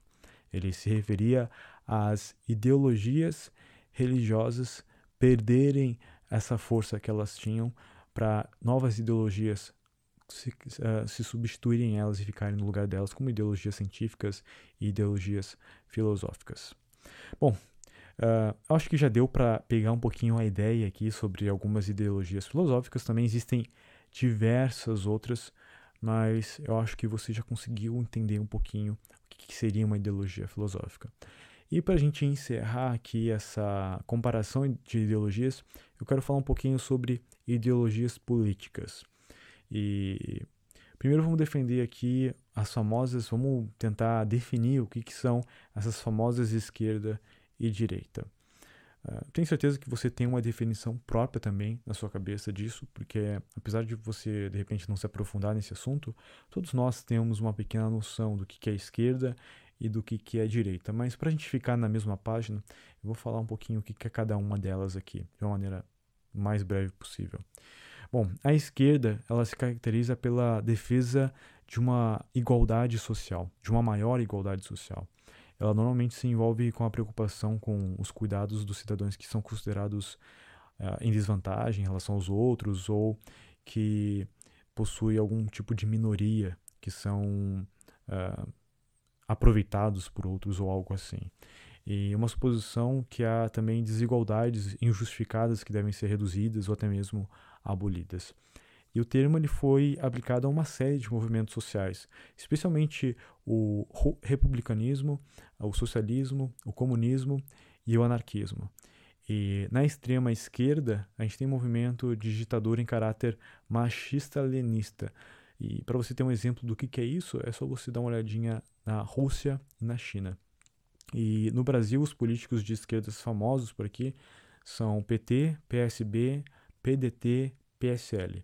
E partidos que são supostamente de extrema esquerda são conhecidos como PSOL e PCB, Partido Comunista Brasileiro, alguma coisa assim. E na direita agora, nós temos uh, ali direita lá descreve uma visão uh, bem diferente da esquerda, que seria basicamente uh, aceitar essa hierarquia social, aceitar que vai existir sim uh, algum tipo de desigualdade social por ser simplesmente inevitável ou até mesmo natural. E os partidos de direita, eles incluem normalmente conservadores, democratas cristãos, liberais e também nacionalistas. E os da extrema direita incluem os nacionais socialistas e fascistas, como inclusive o nazismo. E os únicos partidos que se declaram de direita são, aqui no Brasil, são os democratas, os progressistas, o Partido Liberal, PSD, PSC e PTB.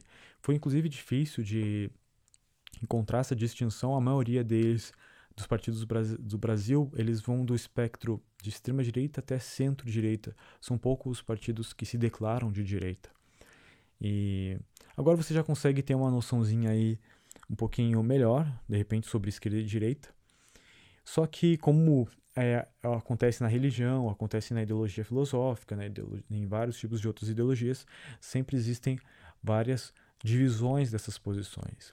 E com a, as ideologias políticas não é nada diferente. Existe uma, uma, uma, espécie de, de um espectro entre a esquerda e a direita, começando lá pela extrema esquerda, daí vem esquerda, centro-esquerda, centro, centro-direita, direita, e daí a gente chega nas, nas, no extremo direita.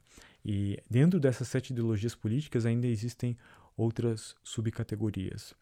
E uma pessoa de extrema esquerda, ela abomina uma pessoa de centro-esquerda porque ela está se contaminando, por exemplo, com ideias de direita. A maioria, e o mesmo também acontece com pessoas que são de extrema direita ou de direita, quando olha para alguém de centro-direita, vai olhar vai com um olhar de julgamento, de você está aceitando certas ideias de esquerda. Então também existe muitos conflitos ideológicos ali dentro, que é comum. É, toda ideologia vai existir muito conflito de ideias. A maioria das pessoas, elas nem sabem, na verdade, qual é o posicionamento político delas ou por que, que elas escolheram esse posicionamento político. Mas a identidade dela está tão conectada com isso, está tão ligada a essa ideologia política, que ela briga com quem for contra o seu posicionamento político. Se ela acreditar que uma pessoa está contra, ela vai brigar. E diversas brigas acontecem, inclusive, em grupos de família no WhatsApp, já que é quase uma norma estabelecida que em encontros de família e amigos ninguém fala de política. Mas por que, que ninguém pode falar de política em encontros de família e encontros de amigo? Não deveria ser exatamente o oposto, a gente poder trocar ideias sobre isso, conversar sobre essas posições políticas para que a gente junto possa ponderar os as diferenças das ideias e a gente chegar mais perto da verdade ou daquilo que pode funcionar melhor para a nossa cidade, o nosso estado ou até mesmo o nosso país? Então, por que existe tanta briga cada vez que alguém fala do Lula ou do Bolsonaro ou quando alguém fala da esquerda ou da direita? E a resposta é bem simples. Por um efeito colateral da ideologia chamada polarização. E isso é uma coisa que a gente consegue ver de forma bem clara aí na, nas ideologias políticas. Toda ideologia ela possui um inimigo que é muito claro. E ela costuma não apenas reforçar esse inimigo, mas também demonizar esse inimigo. A ideologia ela torna o inimigo algo muito pior do que ele realmente é, para poder gerar esse contraste, ao ponto das coisas parecerem que são muito claras, ao ponto das coisas parecerem que são preto ou branco, 880, e dessa dualidade começam a surgir a violência causada pelas ideologias. E quer um exemplo bem claro disso? Uh, se você conseguir se lembrar das campanhas para a presidência aqui no Brasil de 2018, você vai lembrar que a esquerda dizia que Bolsonaro, se fosse eleito, ele iniciaria um processo de um Estado fascista como, se foi, como foi na Alemanha. Ou seja, o Bolsonaro seria o próximo Hitler. E na direita, uh, dizia que Haddad, se ele fosse eleito, a gente ia viver a próxima Venezuela, a gente ia ter que comer os nossos próprios cachorrinhos para não morrer de fome. E ambos apontavam para os extremismos das suas posições políticas, para tornar o outro com essa visão de vilão e isso acaba gerando uma polarização. E os menos informados acabam criando uma revolta contra o seu adversário. E logo aquele parente que fala que defende a esquerda, ele está defendendo a gente virar a Venezuela e você vai ter que comer os seus cachorrinhos. Imaginou ter que horror ter que comer o Toby, Max, Thor, seja lá o, o nome do cachorrinho que você tem. Já o parente que defendia a direita, ele ia trazer, para quem tem um pensamento de esquerda, trazer a versão brasileira do nazismo. Os dois cenários são horríveis, então começa a acontecer a polarização. Esse cara está completamente errado e ele vai trazer a destruição do meu país. Então eu vou brigar com ele. E percebe que tudo isso só acontece no campo da imaginação, um campo da imaginação distorcendo a realidade, porque o Bolsonaro ganhou. E aí? Cadê as bandeiras vermelhas com suástica? O PT ele ficou no poder por 14 anos e nem por isso a gente virou a Venezuela. Isso é um exemplo claro do mal de nos tornarmos ideológicos. Nós viramos extremistas daquele ponto de vista, de, de forma alguma cogitando ele possuir falhas. Afinal, ele é a verdade absoluta. Só que cuidado com essas verdades absolutas, com esses posicionamentos extremistas e cuidado também com a abstenção. Talvez você esteja aí pensando, orgulhoso de você mesmo, que é por isso mesmo que eu não discuto política e voto nulo. Só que saiba que a abstenção e o desinteresse político que levou à ascensão dos maiores genocidas ao poder. Porque a Alemanha é um país com os melhores sistemas de educação pública e a maior concentração de doutores no mundo na época sucumbiu àquele charlatão fascista lá que era o Hitler. Em primeiro lugar, os alemães tinham perdido a fé no sistema político. Isso soa com o Brasil para você? As pessoas não acreditavam mais na democracia. Eles encaravam a democracia como algo deficiente, algo que precisava de mudanças.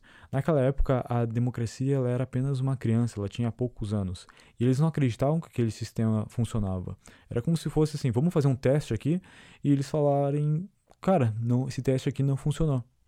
Então, quando surgiu um antipolítico, talvez esse antipolítico promoveria talvez as mudanças de verdade que eles queriam. Muitos eleitores de Hitler ficaram incomodados com o radicalismo dele, como eu já falei no episódio passado. Mas os partidos estabelecidos eles não pareciam boas alternativas. Ou seja, você pode votar mais naquele que diz o mesmo, ou eu posso votar nesse cara que é meio maluco aqui, mas sei lá, talvez ele faça alguma coisinha de melhor. Em segundo lugar, o Hitler sabia como usar a mídia para os seus propósitos. Ele fazia isso contrastando o discurso burocrático dos seus concorrentes com um linguajar muito simples. Ele também espalhava diversas fake news e os jornais adoravam sugerir que ele como um absurdo e com isso ele ganhava cada vez mais espaço na mídia. O Hitler ele era politicamente incorreto de propósito, o que tornava ele mais autêntico para as pessoas que viam ele. E o Hitler não chegou ao poder porque todos os alemães eram nazistas ou antissemitas, mas porque muitas pessoas razoáveis, pessoas do bem, fizeram vista grossa, se abstiveram de defender o que elas consideravam que era certo. E a maioria dos alemães, eles eram pacíficos, mas isso não impediu um pequeno grupo de radicais virarem o país de cabeça para baixo e trazerem a Segunda Guerra Mundial, que causou 85 milhões de mortes, sendo que 50 milhões desses mortos eram civis. E além disso, todo aquele discurso radical de ódio acabou se concretizando.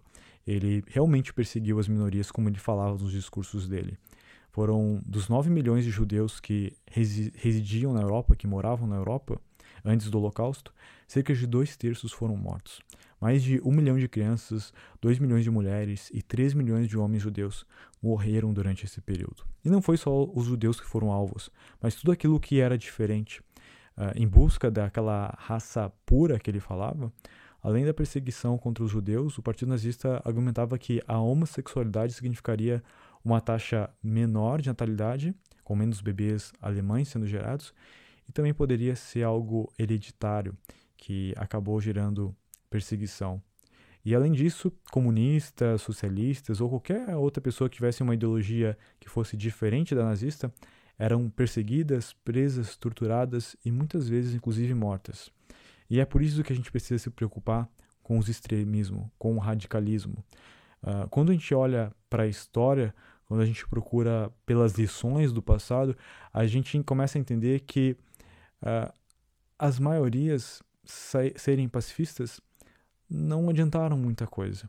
Quando você olha para a história da Rússia, a maioria uh, dos russos, assim como a maioria dos alemães, eles eram pacifistas.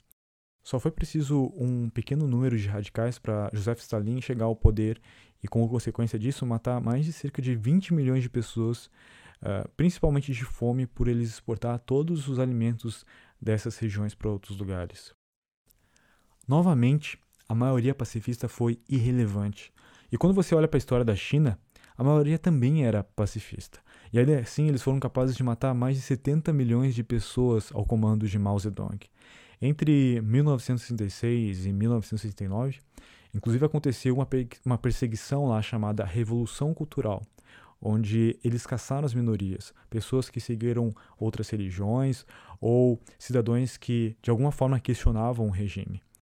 O país ficou cheio de campos de concentração e as famílias eram obrigadas a pagar pela bala usada para matar os condenados. Agora imagina você, uh, que a sua esposa, seu namorado, sua mãe, ou seja quem for da sua família que você se importe, essa pessoa possui uma religião diferente ou ela questiona algumas coisas do governo e por conta disso ela é presa, ela é levada para um campo de concentração onde possivelmente ela foi inclusive torturada e ela é morta. E quando ela é morta, chega uma continha para você que você vai ter que pagar a bala que foi usada para matar essa pessoa que você ama.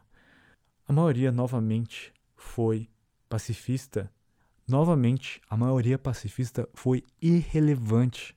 A história está cheia de acontecimentos como esses. Só nas pesquisas para esse podcast aqui que você está escutando, eu encontrei 19 genocídios que, como esses que eu falei aqui, foram só nos últimos 200 anos. E provavelmente se eu fosse olhar os últimos dois mil anos, eu teria encontrado muitos outros. E sempre a mesma história se repetiu. A maioria do povo era pacifista, só que foi necessário alguns radicais para fazer com que muitos morressem. E agora, deixa eu te trazer alguns fatos, porque possivelmente você está pensando: Bom, Alan, que bom que isso é passado, né? Isso não vai acontecer de novo. A gente já aprendeu com o passado. A gente vive numa época totalmente diferente agora. Só que deixa eu trazer alguns fatos que vão com certeza te deixar um pouco aí, não preocupados, mas conscientes do que pode acontecer. Uh, os muçulmanos radicais, eles são estimados entre 15 e 25% de acordo com os serviços de inteligência ao redor do mundo. E quando eu falo ao redor do mundo, eu não estou falando da CIA, eu estou falando da, do, do serviço de inteligência da Rússia, da França, da Inglaterra e de todos aí pelo mundo. Uh, isso quer dizer que 75%, pelo menos, dos, dos muçulmanos são pacifistas. Contudo, vamos assumir um cenário mais conservador, aí que pegando a média de 15 a 25%, que 20% são radicais. Levando em conta que hoje existem 1,6 bilhões de muçulmanos, como eu falei anteriormente, então um número conservador de extremistas seria 320 mil indivíduos, 320 mil pessoas dedicadas a destruir a cultura ocidental e qualquer outra cultura ou governo que considerem uma ameaça à sua ideologia, ao seu vírus. Vamos comparar o número de soldados ativos em alguns países. Na Inglaterra, tem 81.500 soldados. No Japão, 247 mil. Na França, 265 mil. No México, 267 mil. No Brasil, atualmente, 334 mil soldados ativos. Ou seja, uma ideologia religiosa possui um exército maior que muitos países, um exército de pessoas radicais dispostas a darem a vida deles para uma distorção da realidade, uma ideologia, um vírus. E esse número só vai crescer. Os estudos, como eu falei já anteriormente também, apontam que nos próximos 20 anos o Islã vai ultrapassar o cristianismo e vai ser a maior religião do mundo, uh, com 25% da população mundial convertida a essa ideologia. Vamos fazer o cálculo de novo? A projeção da população mundial para os próximos 20 anos é de 9,2 bilhões de pessoas. Se 25% forem muçulmanos, seriam 2,3 bilhões de muçulmanos. Se 20% desses muçulmanos forem radicais, então a gente está falando de 460 mil nesse exército do caos e da destruição. Muito mais do que qualquer outro exército na história da humanidade que já subiu ao poder. E aí, qual que é a solução para isso? Talvez você possa pensar, ou alguém possa pensar, vamos matar todos esses radicais aí antes que eles dominem o mundo, porque eles vão dominar e, cara, daí tá tudo acabado, vai ser a terceira guerra mundial, etc. Só que isso não seria ser radical, ser extremista? E é bem possível que algum líder político ou algum líder de alguma coisa aí sugira, inclusive, que isso possa ser uma solução. Mas como é que isso pode ser menos errado do que todos os outros genocídios da história? Os fins não podem justificar os meios. É isso é exatamente o que a ideologia faz.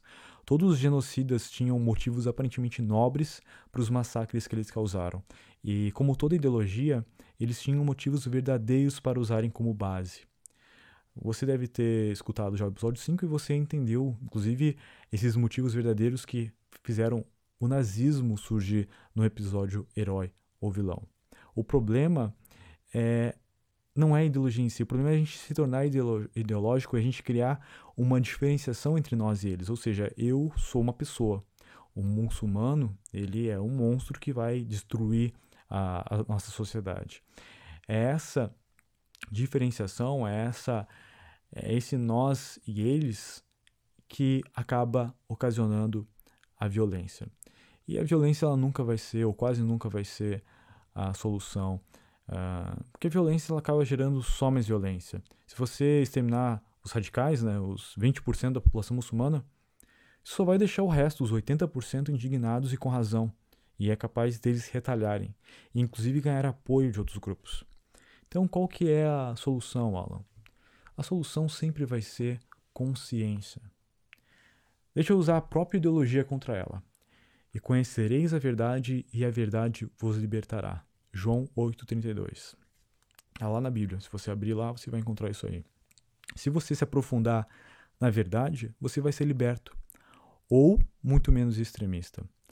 A verdade, a consciência, ela vai acabar te libertando. E tem uma frase de Albert Einstein que eu gosto muito, que é a seguinte: A mente que se abre a uma nova ideia jamais voltará ao seu tamanho original.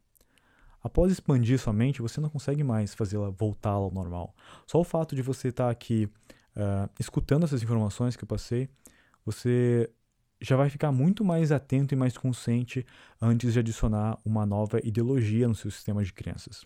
Só de ter escutado o que eu falei aqui, eu tenho certeza que você vai julgar menos quando um país não for, por exemplo, totalmente aberto à imigração de muçulmanos. Agora você entende um pouco mais do todo. E pare de assumir que as coisas são verdades e comece a se questionar um pouco mais. Eu me libertei, por exemplo, da, das ideologias cristãs porque eu me aprofundei na verdade. Eu sou uma das poucas pessoas que eu conhecia no meio evangélico que eu tinha lido a Bíblia de cabo a rabo, de capa a contracapa, começando lá em Gênesis capítulo 1, versículo 1 e terminando só lá em Apocalipse uh, capítulo 22, versículo 21. Então foi só uma leitura uh, que eu estava tentando, ah, não, quero ler a, a, Bíblia do começo ao fim e vou fazer isso, sei lá, em dois meses. Foi realmente um estudo. Eu peguei aquelas Bíblias grossas, aquelas Bíblias de estudo lá que tem, em cada versículo, basicamente elas falam as palavras originais que foram escritas para aquilo e como é que foi atribuído o significado para cada frase. São Bíblias que contêm também o contexto histórico, que explicam por que, que cada, cada coisa foi escrita. E não foram dois meses, foram dois ou três anos, não me lembro muito bem agora. Foi dois ou três anos estudando, refletindo, fazendo anotações. Eu tinha um caderninho, inclusive, que eu escrevia todas as reflexões que eu tinha sobre aquele conteúdo. Só que quando eu terminei de ler a Bíblia, eu queria mais. Então eu comecei a ser mais ativo na igreja. Eu estava indo de domingo a domingo, evangelizando, sendo ministro de louvor, visitando diversas igrejas diferentes para ficar mais próximo da essência da verdade. E eu comecei a pensar de onde veio esses ensinamentos, esses dogmas, esses costumes. Eu visitava diferentes igrejas porque naquela época eu já entendia que eu precisava estar próximo de pessoas que pensavam diferentes para poder triangularizar a informação e poder chegar mais perto da verdade. E então eu comecei a estudar a história da igreja evangélica para entender de onde é que estavam vindo aqueles ensinamentos que cada tipo de igreja tinha. E eu comecei a ver que a igreja ela se dividia da igreja protestante e a igreja protestante da igreja católica. A igreja católica era veio de uma seita local lá no Império Romano. E eu comecei a perceber que vários livros foram removidos e adicionados ao longo do tempo. Muitos textos foram modificados, muitos costumes foram adicionados às culturas que cercavam o cristianismo. E também muito foi criado com uma manobra, inclusive, de domínio público. Eu comecei a enxergar que as ideologias elas eram criadas a partir de ensinamentos puros. E é isso que é uma religião. As religiões nada mais são do que ideologias criadas a partir de fragmentos do conhecimento puro, do conhecimento verdadeiro. Eu acredito que Jesus foi uma peça de marketing do Império Romano para fins militares. A, a, ideia deles era unir as tropas, a maior parte delas elas estavam sendo formadas por escravos que estavam se convertendo às ideias distribuídas por Jesus e também seus discípulos. Então eles uniram as diversas religiões que tinham lá no seu povo, criaram uma só para unificar o seu povo em um só. E assim surgiu o catolicismo romano, o catolicismo antigo. E eu acredito que nessa união de diversas religiões, muita informação foi corrompida. Não existe nada escrito exatamente. Quase, peraí que eu bati no microfone aqui. Não existe nenhuma. Nada escrito exatamente por Jesus, e sim uma visão dos discípulos dele. Uma visão que foi escrita e distorcida com o passar do tempo. Contudo, eu acredito que os ensinamentos de Jesus não poderiam ser inventados por marqueteiros de Roma. São ensinamentos que são totalmente contraditórios a uma ideologia. Diferente do Antigo Testamento, onde tinham as dez regras, os dez mandamentos, e diversos costumes, como que carnes não poderiam ser comidas, ah, dogmas sociais, como a mulher deveria se comportar, como o homem deveria se comportar, Jesus resume tudo isso em um único mandamento: ama o próximo como a ti mesmo. Quando os fariseus lá foram apedrejar uma mulher por ela ter sido encontrada em adultério, ele também foi contra esses dogmas. E naquela época, isso era um risco muito grande à própria vida dele. E só isso já. A gente está falando de dois mil anos atrás. É, até hoje existe muito preconceito. E imagina, dois mil anos atrás, um povo extremamente conservador, ele fazer isso. Ele defendeu uma mulher que estava em pecado para aquele povo e também é, mostrar que todos ali também tinham um tipo de erro que não poderiam apedrejar ela por conta disso. Uma pessoa que ela vai contra o senso comum, uh, divulgando mensagens de amor, consciência, sabedoria, com uma mente aberta, ainda mais em uma época, em lugar onde as pessoas eram extremamente conservadoras sobre os ensinamentos e os costumes, sem dúvida nenhuma, só poderia ser uma pessoa iluminada. Jesus nunca falou que mulher só pode usar saia, homem não pode usar calção na igreja, a Santa Ceia precisa acontecer uma vez por mês no último domingo. Isso é tudo dogma religioso, regras que vieram depois. E a mesma coisa aconteceu com Siddhartha Gautama, por exemplo, que ao ser tão consciente, ou vezes até mais consciente do que Jesus, ser mais iluminado, inclusive, também teve seus ensinamentos uh, compactados e transformados em uma ideologia que se chama budismo. Eu conheço muito pouco sobre Allan Kardec, mas eu acredito que o mesmo também aconteceu com ele e o mesmo aconteceu com diversas outras pessoas que eram iluminadas, pessoas que tinham uma, uma autoconsciência, pessoas que prezavam por valores nobres, pelo amor, pela sabedoria, que também alcançaram esse grau de consciência alto e que a gente pode chamar de, de pessoas iluminadas também tiveram as suas ideias envelopadas em um sistema de crenças, de regras, que criaram um inimigo em comum e que acabaram virando ideologias religiosas. Depois que viram ideologias, elas começam a corromper a mente humana, tornando crianças questionadoras, crianças que estão sempre perguntando sobre as coisas, em adultos obedientes, em adultos que não questionam, em adultos que ensinam os outros, inclusive, a não questionarem. E é muito fácil de identificar um robozinho ideológico, uma pessoa que não se questiona. Eu já fui um, então eu sei é, basicamente me descrever. E aqui eu coloquei sete itens de uma pessoa ideológica para você poder, inclusive, fazer principalmente uma autoavaliação. É muito fácil você utilizar isso para reconhecer outras pessoas. Então, quando eu estiver falando aqui esses sete itens, procure verificar se você não se encaixa neles, tá? Então, começando no primeiro, uma pessoa ideológica tem a mente fechada. Normalmente ela é arrogante, insiste com uma ideia e subestima a realidade. Você pode até trazer fatos concretos, mas é uma pessoa que se recusa a enxergar o óbvio e prefere se apegar a informações claramente distorcidas. E o terraplanismo é uma ideologia que você pode encaixar muito bem nisso. É um exemplo muito claro disso, de pegar informações distorcidas e quando você traz várias informações validadas, essa pessoa se recusa a aceitar. Uh, número dois, se recusam a se abrir para novas possibilidades. São muito sérios e tornam as crenças, pegam as crenças e, e, e as recebem de uma forma muito rígida. E, por exemplo, o veganismo também é uma ideologia. E um veganismo, o vegano extremo, é um exemplo. O veganismo extremo é, uma, é um exemplo de uma crença rígida. O vegano extremo, eu já conheci alguns, uh, eles passam mal e por estar tá com, por exemplo, precisando comer alguma coisa porque o corpo deles está precisando de algum tipo de, de nutriente, não sei, mas eles se recusam a comer só para não perder o título vegano. Eles entendem que às vezes eles vão precisar de repente fazer alguma coisa, mas eles se abstêm para não perder o título. E esse é um exemplo. Item 3 tem pensamento binário, preto ou branco, 880, ou é aliado ou é inimigo. Número 4. Se ofende facilmente com opiniões contrárias. Número 5. Normalmente são pessoas com pouca inteligência emocional, que se deixam controlar facilmente por suas emoções. Número 6. Normalmente encaram o questionador como portador de uma ideologia contrária. E número 7. Possuem um discurso de ódio. Então, essas são algumas características de uma pessoa que tem uma ideologia extremamente ligada à sua identidade. As ideologias elas governam a vida de quem as tem. É como se fosse um vírus, como eu falei antes, e o hospedeiro é a mente humana. Eles formam uma bolha da realidade. As pessoas leem livros, têm amigos no Facebook, assistem vídeos no YouTube, seguem pessoas no Instagram que confirmam as suas crenças e assim elas ficam presas nesse mundo e não, não, não conseguem expandir as suas perspectivas. Elas estão sempre sendo cercadas de informações que sempre validam aquelas informações que elas já acreditam. E isso tudo nos prende numa única perspectiva e acaba nos tornando intolerantes e, em casos extremos, até mesmo violentos. Como eu disse antes, a ideologia é da, da ideologia que surge a divisão, a polarização, o nós versus eles, e uma terrível frase: os fins justificam os meios.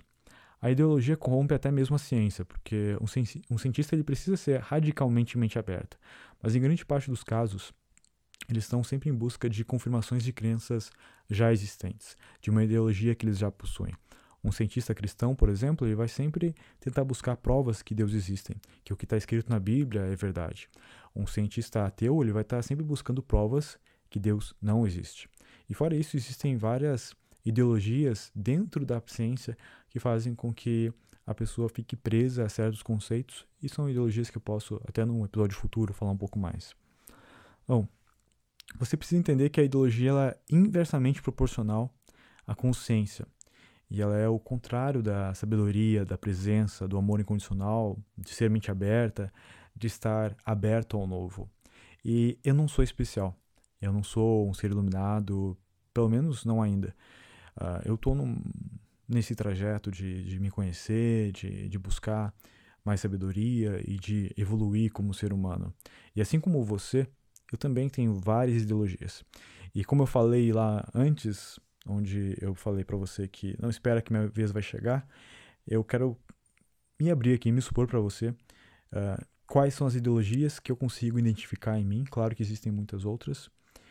E de que forma talvez isso vai inclusive ajudar você a conseguir identificar as ideologias que existem aí dentro de você também. Então, aqui vão algumas delas. Primeiro, é, eu acredito que possa existir uma consciência superior, mas eu não consigo ainda defini-la. Eu não acredito no Deus do Oriente Médio, Deus dos judeus, do Islã, do cristianismo, que é basicamente o mesmo, mas com pequenas variações. Eu já tentei e seria muito mais fácil, sinceramente, para mim acreditar em algo já pronto, modelado, só que eu simplesmente não consigo. É, é como pedir para um adulto para voltar a acreditar no Papai Noel depois dele ter descoberto que na infância dele toda o Papai Noel foi sempre o tio Alfredo. É impossível para mim voltar a acreditar no Papai Noel depois de eu descobrir que é o tio Alfredo. E a mesma coisa, eu não consigo mais acreditar nesse Deus dos judeus, do Islã e do cristianismo. E logo eu possuo então uma ideologia agnóstica.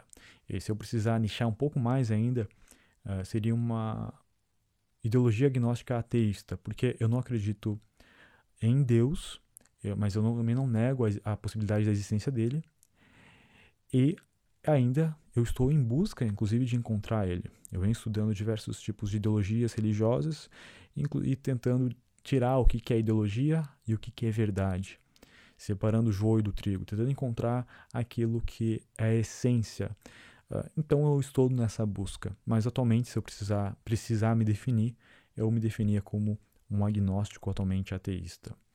Uh, e algumas pessoas confundem o fato de eu não ser religioso ou não acreditar em uma religião com, como falta de espiritualidade. Só que hoje eu me considero ainda mais espiritualizado do que antes. Isso porque hoje eu estou em contato direto com o meu eu lendário. E se você é cristão, você pode chamar isso, esse eu lendário, como o Espírito Santo. Se você é ateu, você pode chamar esse eu lendário como talvez consciência moral. Mas Meu eu lendário eu defino pelos meus valores e pela minha missão de vida. E eu estou em contato presente e consciente todos os dias com isso. E eu sinto que isso me eleva mais perto de estar em contato com uma espiritualidade. É difícil de explicar, mas é como se cada vez que eu me amo mais, que eu me respeito mais, que eu me conheço mais, que eu sou mais congruente com aquilo que eu realmente sou, parece que cada vez que eu faço mais isso, mais eu tenho a capacidade de fazer o mesmo com o próximo, fazer amar mais o, meu, o meio ambiente, amar mais os animais, amar mais as pessoas, respeitar mais eles. Então, se você é religioso e teme por minha alma ou pela minha espiritualidade, eu tô bem. Eu tenho que melhorar com certeza muito mais, mas eu tô bem. Uh, eu também acredito que existem verdades absolutas, mas a maioria das coisas que afirmamos como verdades absolutas são pontos de vista. E logo, como eu falei antes, eu possuo uma ideologia filosófica relativista. Uh, parecido com o relativismo, eu também acredito que quase todo o significado que damos às coisas é um significado baseado em nossas ideologias. As coisas em si, elas não têm um significado, não possuem um propósito. Exemplo, uma pedra em si. Uma pedra em si ela não tem um significado, mas se a gente lapidar ela, ela pode servir como uma mesa, uh, ou ela pode servir como um vaso, e somos nós que vamos dar esse propósito para ela. Até mesmo uma pedra lapidada em um vaso, um vaso pode ter vários propósitos e significados diferentes. E cada ser humano vai dar um propósito e um significado diferente baseado em suas crenças e em suas ideologias. Inclusive, isso é uma máxima da PNL.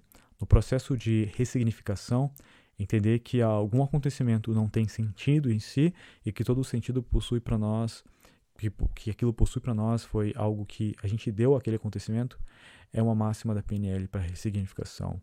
E levando em consideração isso e, e outros pensamentos que eu possuo, eu também posso me considerar um nihilista positivo. Ou seja, eu acredito que nada possui sentido ou propósito, mas eu não vejo isso de uma forma depressiva, eu vejo isso de uma forma libertadora e criativa.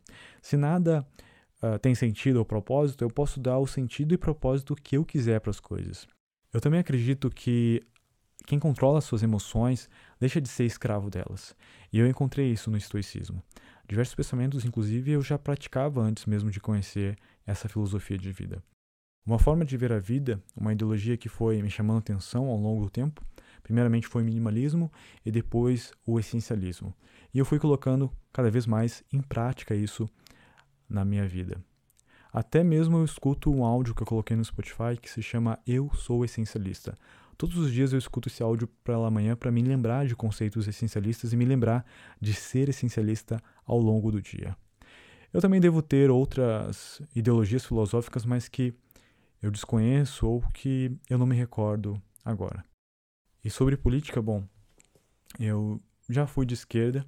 Eu lembro que, inclusive, eu me emocionei na posse do Lula. Eu tinha pensamentos comunistas, como dinheiro dos ricos deveria ser compartilhado, o governo deveria suprir a necessidade de todas as pessoas e por aí vai. Eu cresci, eu conheci o mercado de trabalho, eu comecei a virar empresário e comecei a entender como a economia funciona. E aos poucos eu fui mudando um pouquinho a minha mentalidade em relação a isso.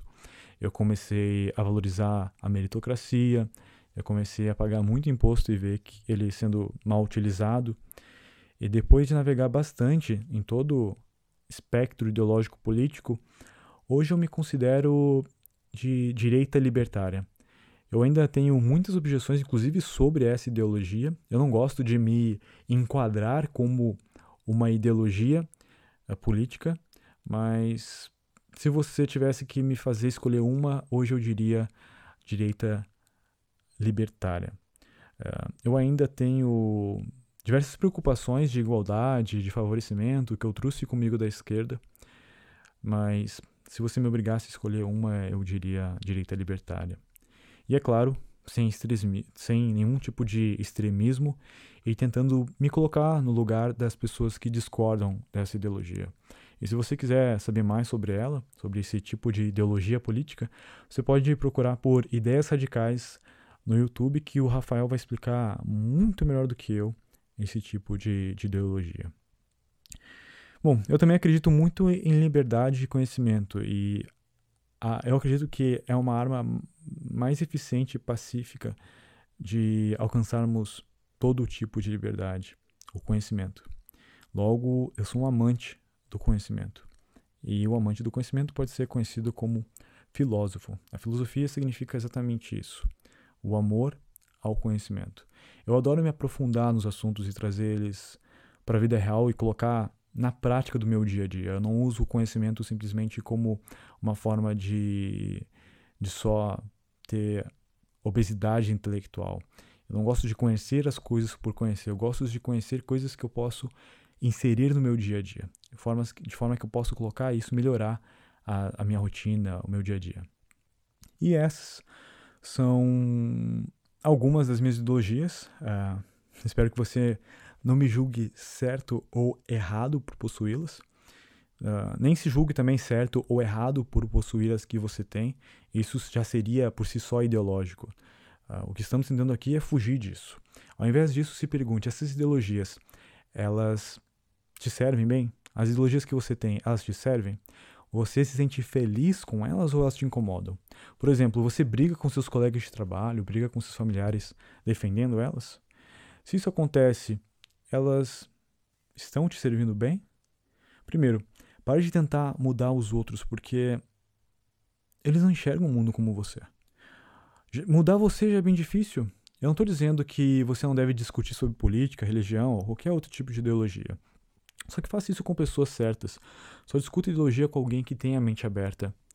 E grave essas palavras: não existe cura para mente fechada. Semana passada eu estava conversando com um neurocientista sobre níveis de cognição humana. E existe um dado que 51% das pessoas são incapazes de discutir sobre ideias complexas. Uh, são simplesmente incapazes. Então você puxou um assunto e gerou briga, esquece. Uh, com essa pessoa você não vai de repente conseguir conversar sobre isso, não nesse momento.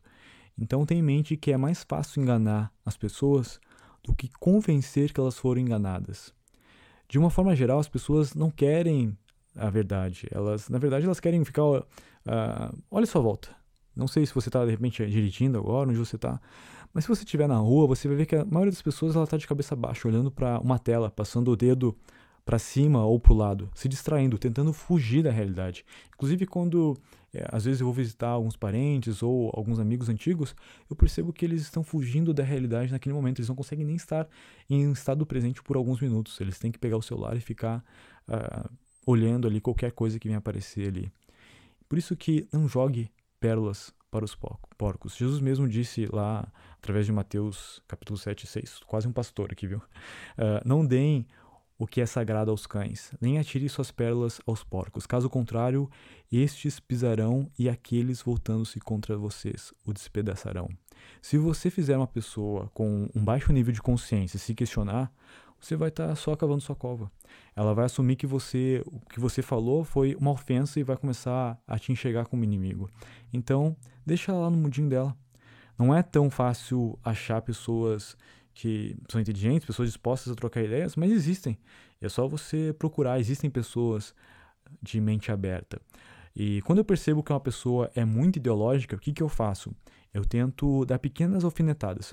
Diferente daqui, que eu te dou tapas, uh, e realmente às vezes eu falo algo um pouco mais, que possa parecer um pouco mais agressivo, como seita, como vírus, porque eu quero mexer com as tuas crenças, eu quero realmente que você sacudir você para você começar a escutar o que eu estou falando e começar a entender um pouco mais. Agora, quando eu vou falar com uma pessoa ideológica, eu percebo uh, aquelas características que eu falei para você ali de uma pessoa ideológica, o que eu faço é dar pequenas alfinetadas. E se essa pessoa ela aceita essas alfinetadas que eu dou, eu vou avançando de forma bem calma. E se eu percebo que ela não aceita nem as pequenas alfinetadas, eu que não vou ser que vai estourar o, o ego inflado dela. Então, deixa ela apanhar um pouquinho mais da vida ali para ver se baixa um pouquinho a bola. Eu gosto de ter pessoas ao meu redor que são possuem mente aberta e cultivam virtudes lendárias.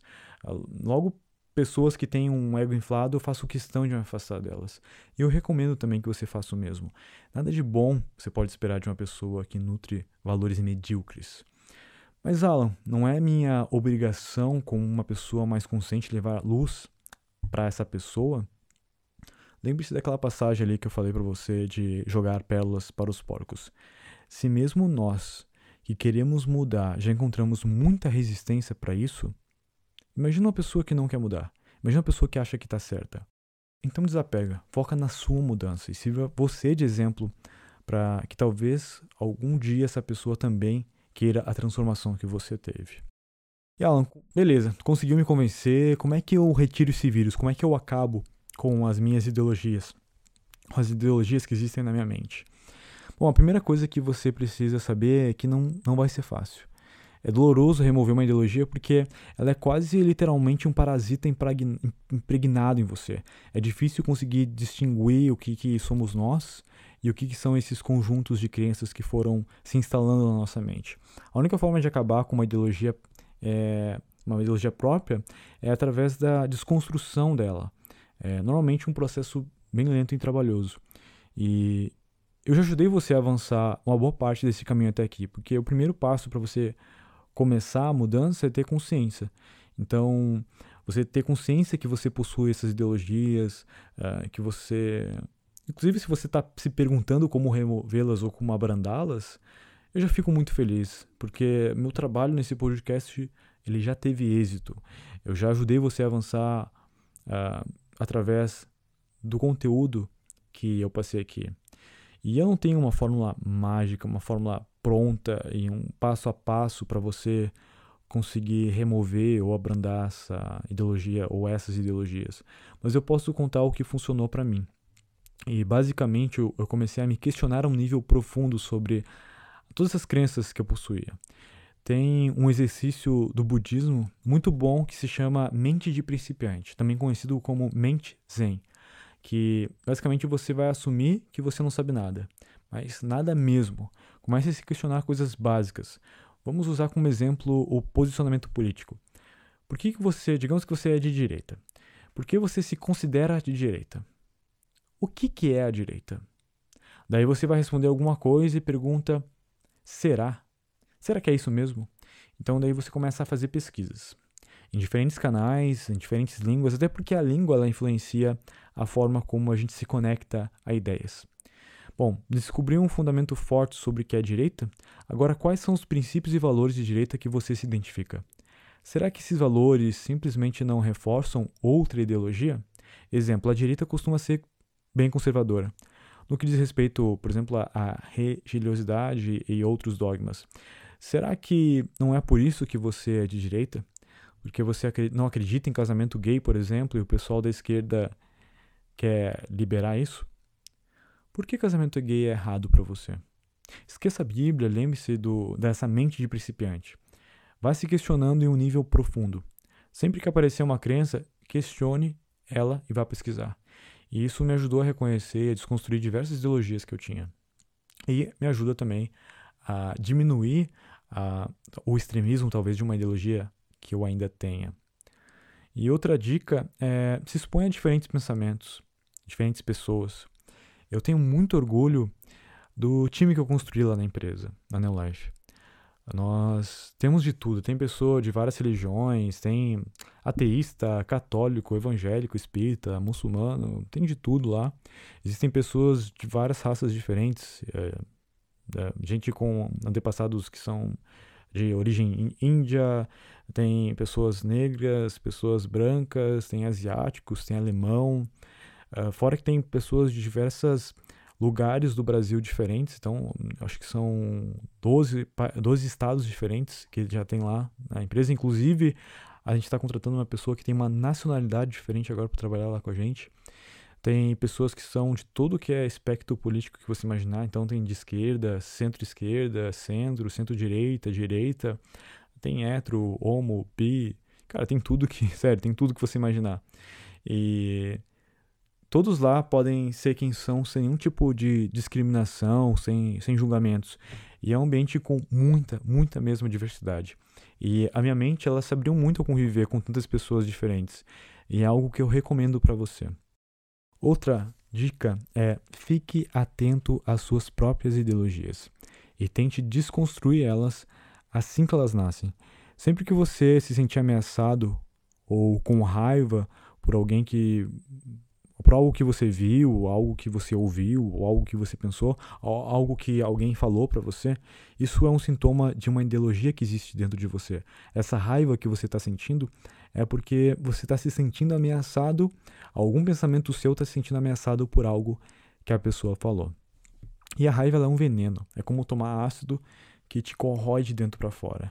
E lembre-se dessa frase: as pessoas podem ser literalmente envenenadas por falsas ideias e falsos ensinamentos. Uma frase de Alfred do livro A Ciência e a Arte da Engenharia Humana. Até aqui o Vida Lendária, esse podcast que você está escutando, se você simplesmente escutar toda semana, mas não colocar a mão na massa, você vai transformar esse projeto aqui em uma ideologia. Você vai começar a simplesmente aceitar tudo que eu digo como uma verdade, sem se questionar, e se alguém, algum amigo seu uh, ou parente, questionar algum conhecimento que você levar daqui, você vai ficar irritado. Você vai começar a ser um papagaiozinho que só repete o que eu digo. Não faça isso.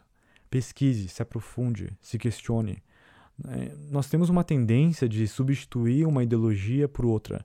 Eu mesmo, quando eu, eu larguei o cristianismo, eu virei ate, um ateu ativista. Eu ficava falando mal dos cristãos, eu tentava pregar o ateísmo, eu, eu ficava postando vídeos lá no Facebook sobre ateísmo. E depois disso eu fui me encontrando na filosofia e na ciência, aos poucos eu fui me abrindo novamente uh, ah, para o novo, abrindo minha mente para o sobrenatural, para o desconhecido, e inclusive aceitando uh, melhor as pessoas que também que continuavam cristãs, etc. E atualmente eu ainda sou muito cético, uh, mas eu estou aos poucos conseguindo me abrir para o novo. E sempre que eu percebo que uma das minhas ideologias ela está tentando tomar conta, eu começo a dar um choque de realidade nela, me expondo a pensamentos contrários a ela, mas que fazem sentidos. Tente ver as ideologias como ferramentas. Tente imaginar, faça um exercício de imaginação. Imagine uma prateleira onde cada coluna tem uma seção, uh, por exemplo, recessão religiosa, seção política, seção filosófica e por aí vai. Experimente cada um desses óculos que estão nas prateleiras e veja qual que fica melhor no seu rosto. Também veja com qual você acha que você está conseguindo enxergar melhor.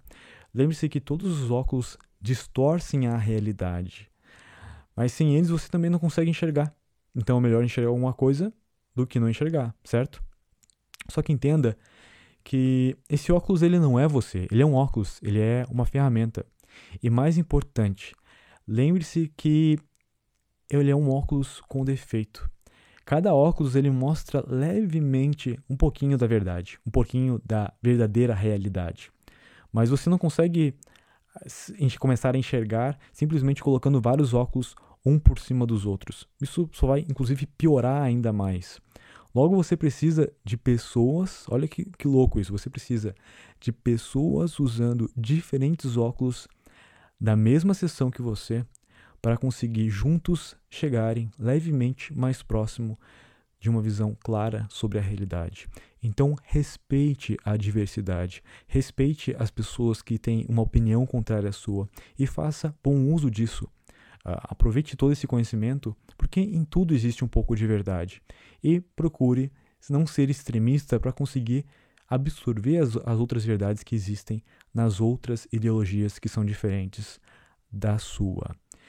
E essa é com essa analogia das prateleiras dos óculos aqui que eu gostaria de encerrar esse podcast sobre a sombra da ideologia.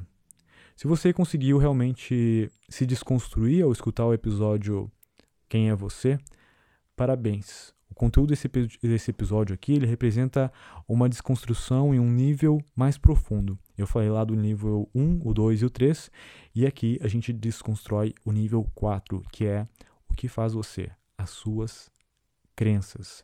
Agora você tem mais uma ferramenta aí no seu arsenal de ferramentas para arte de matar a sua versão atual na arte de aprender a morrer.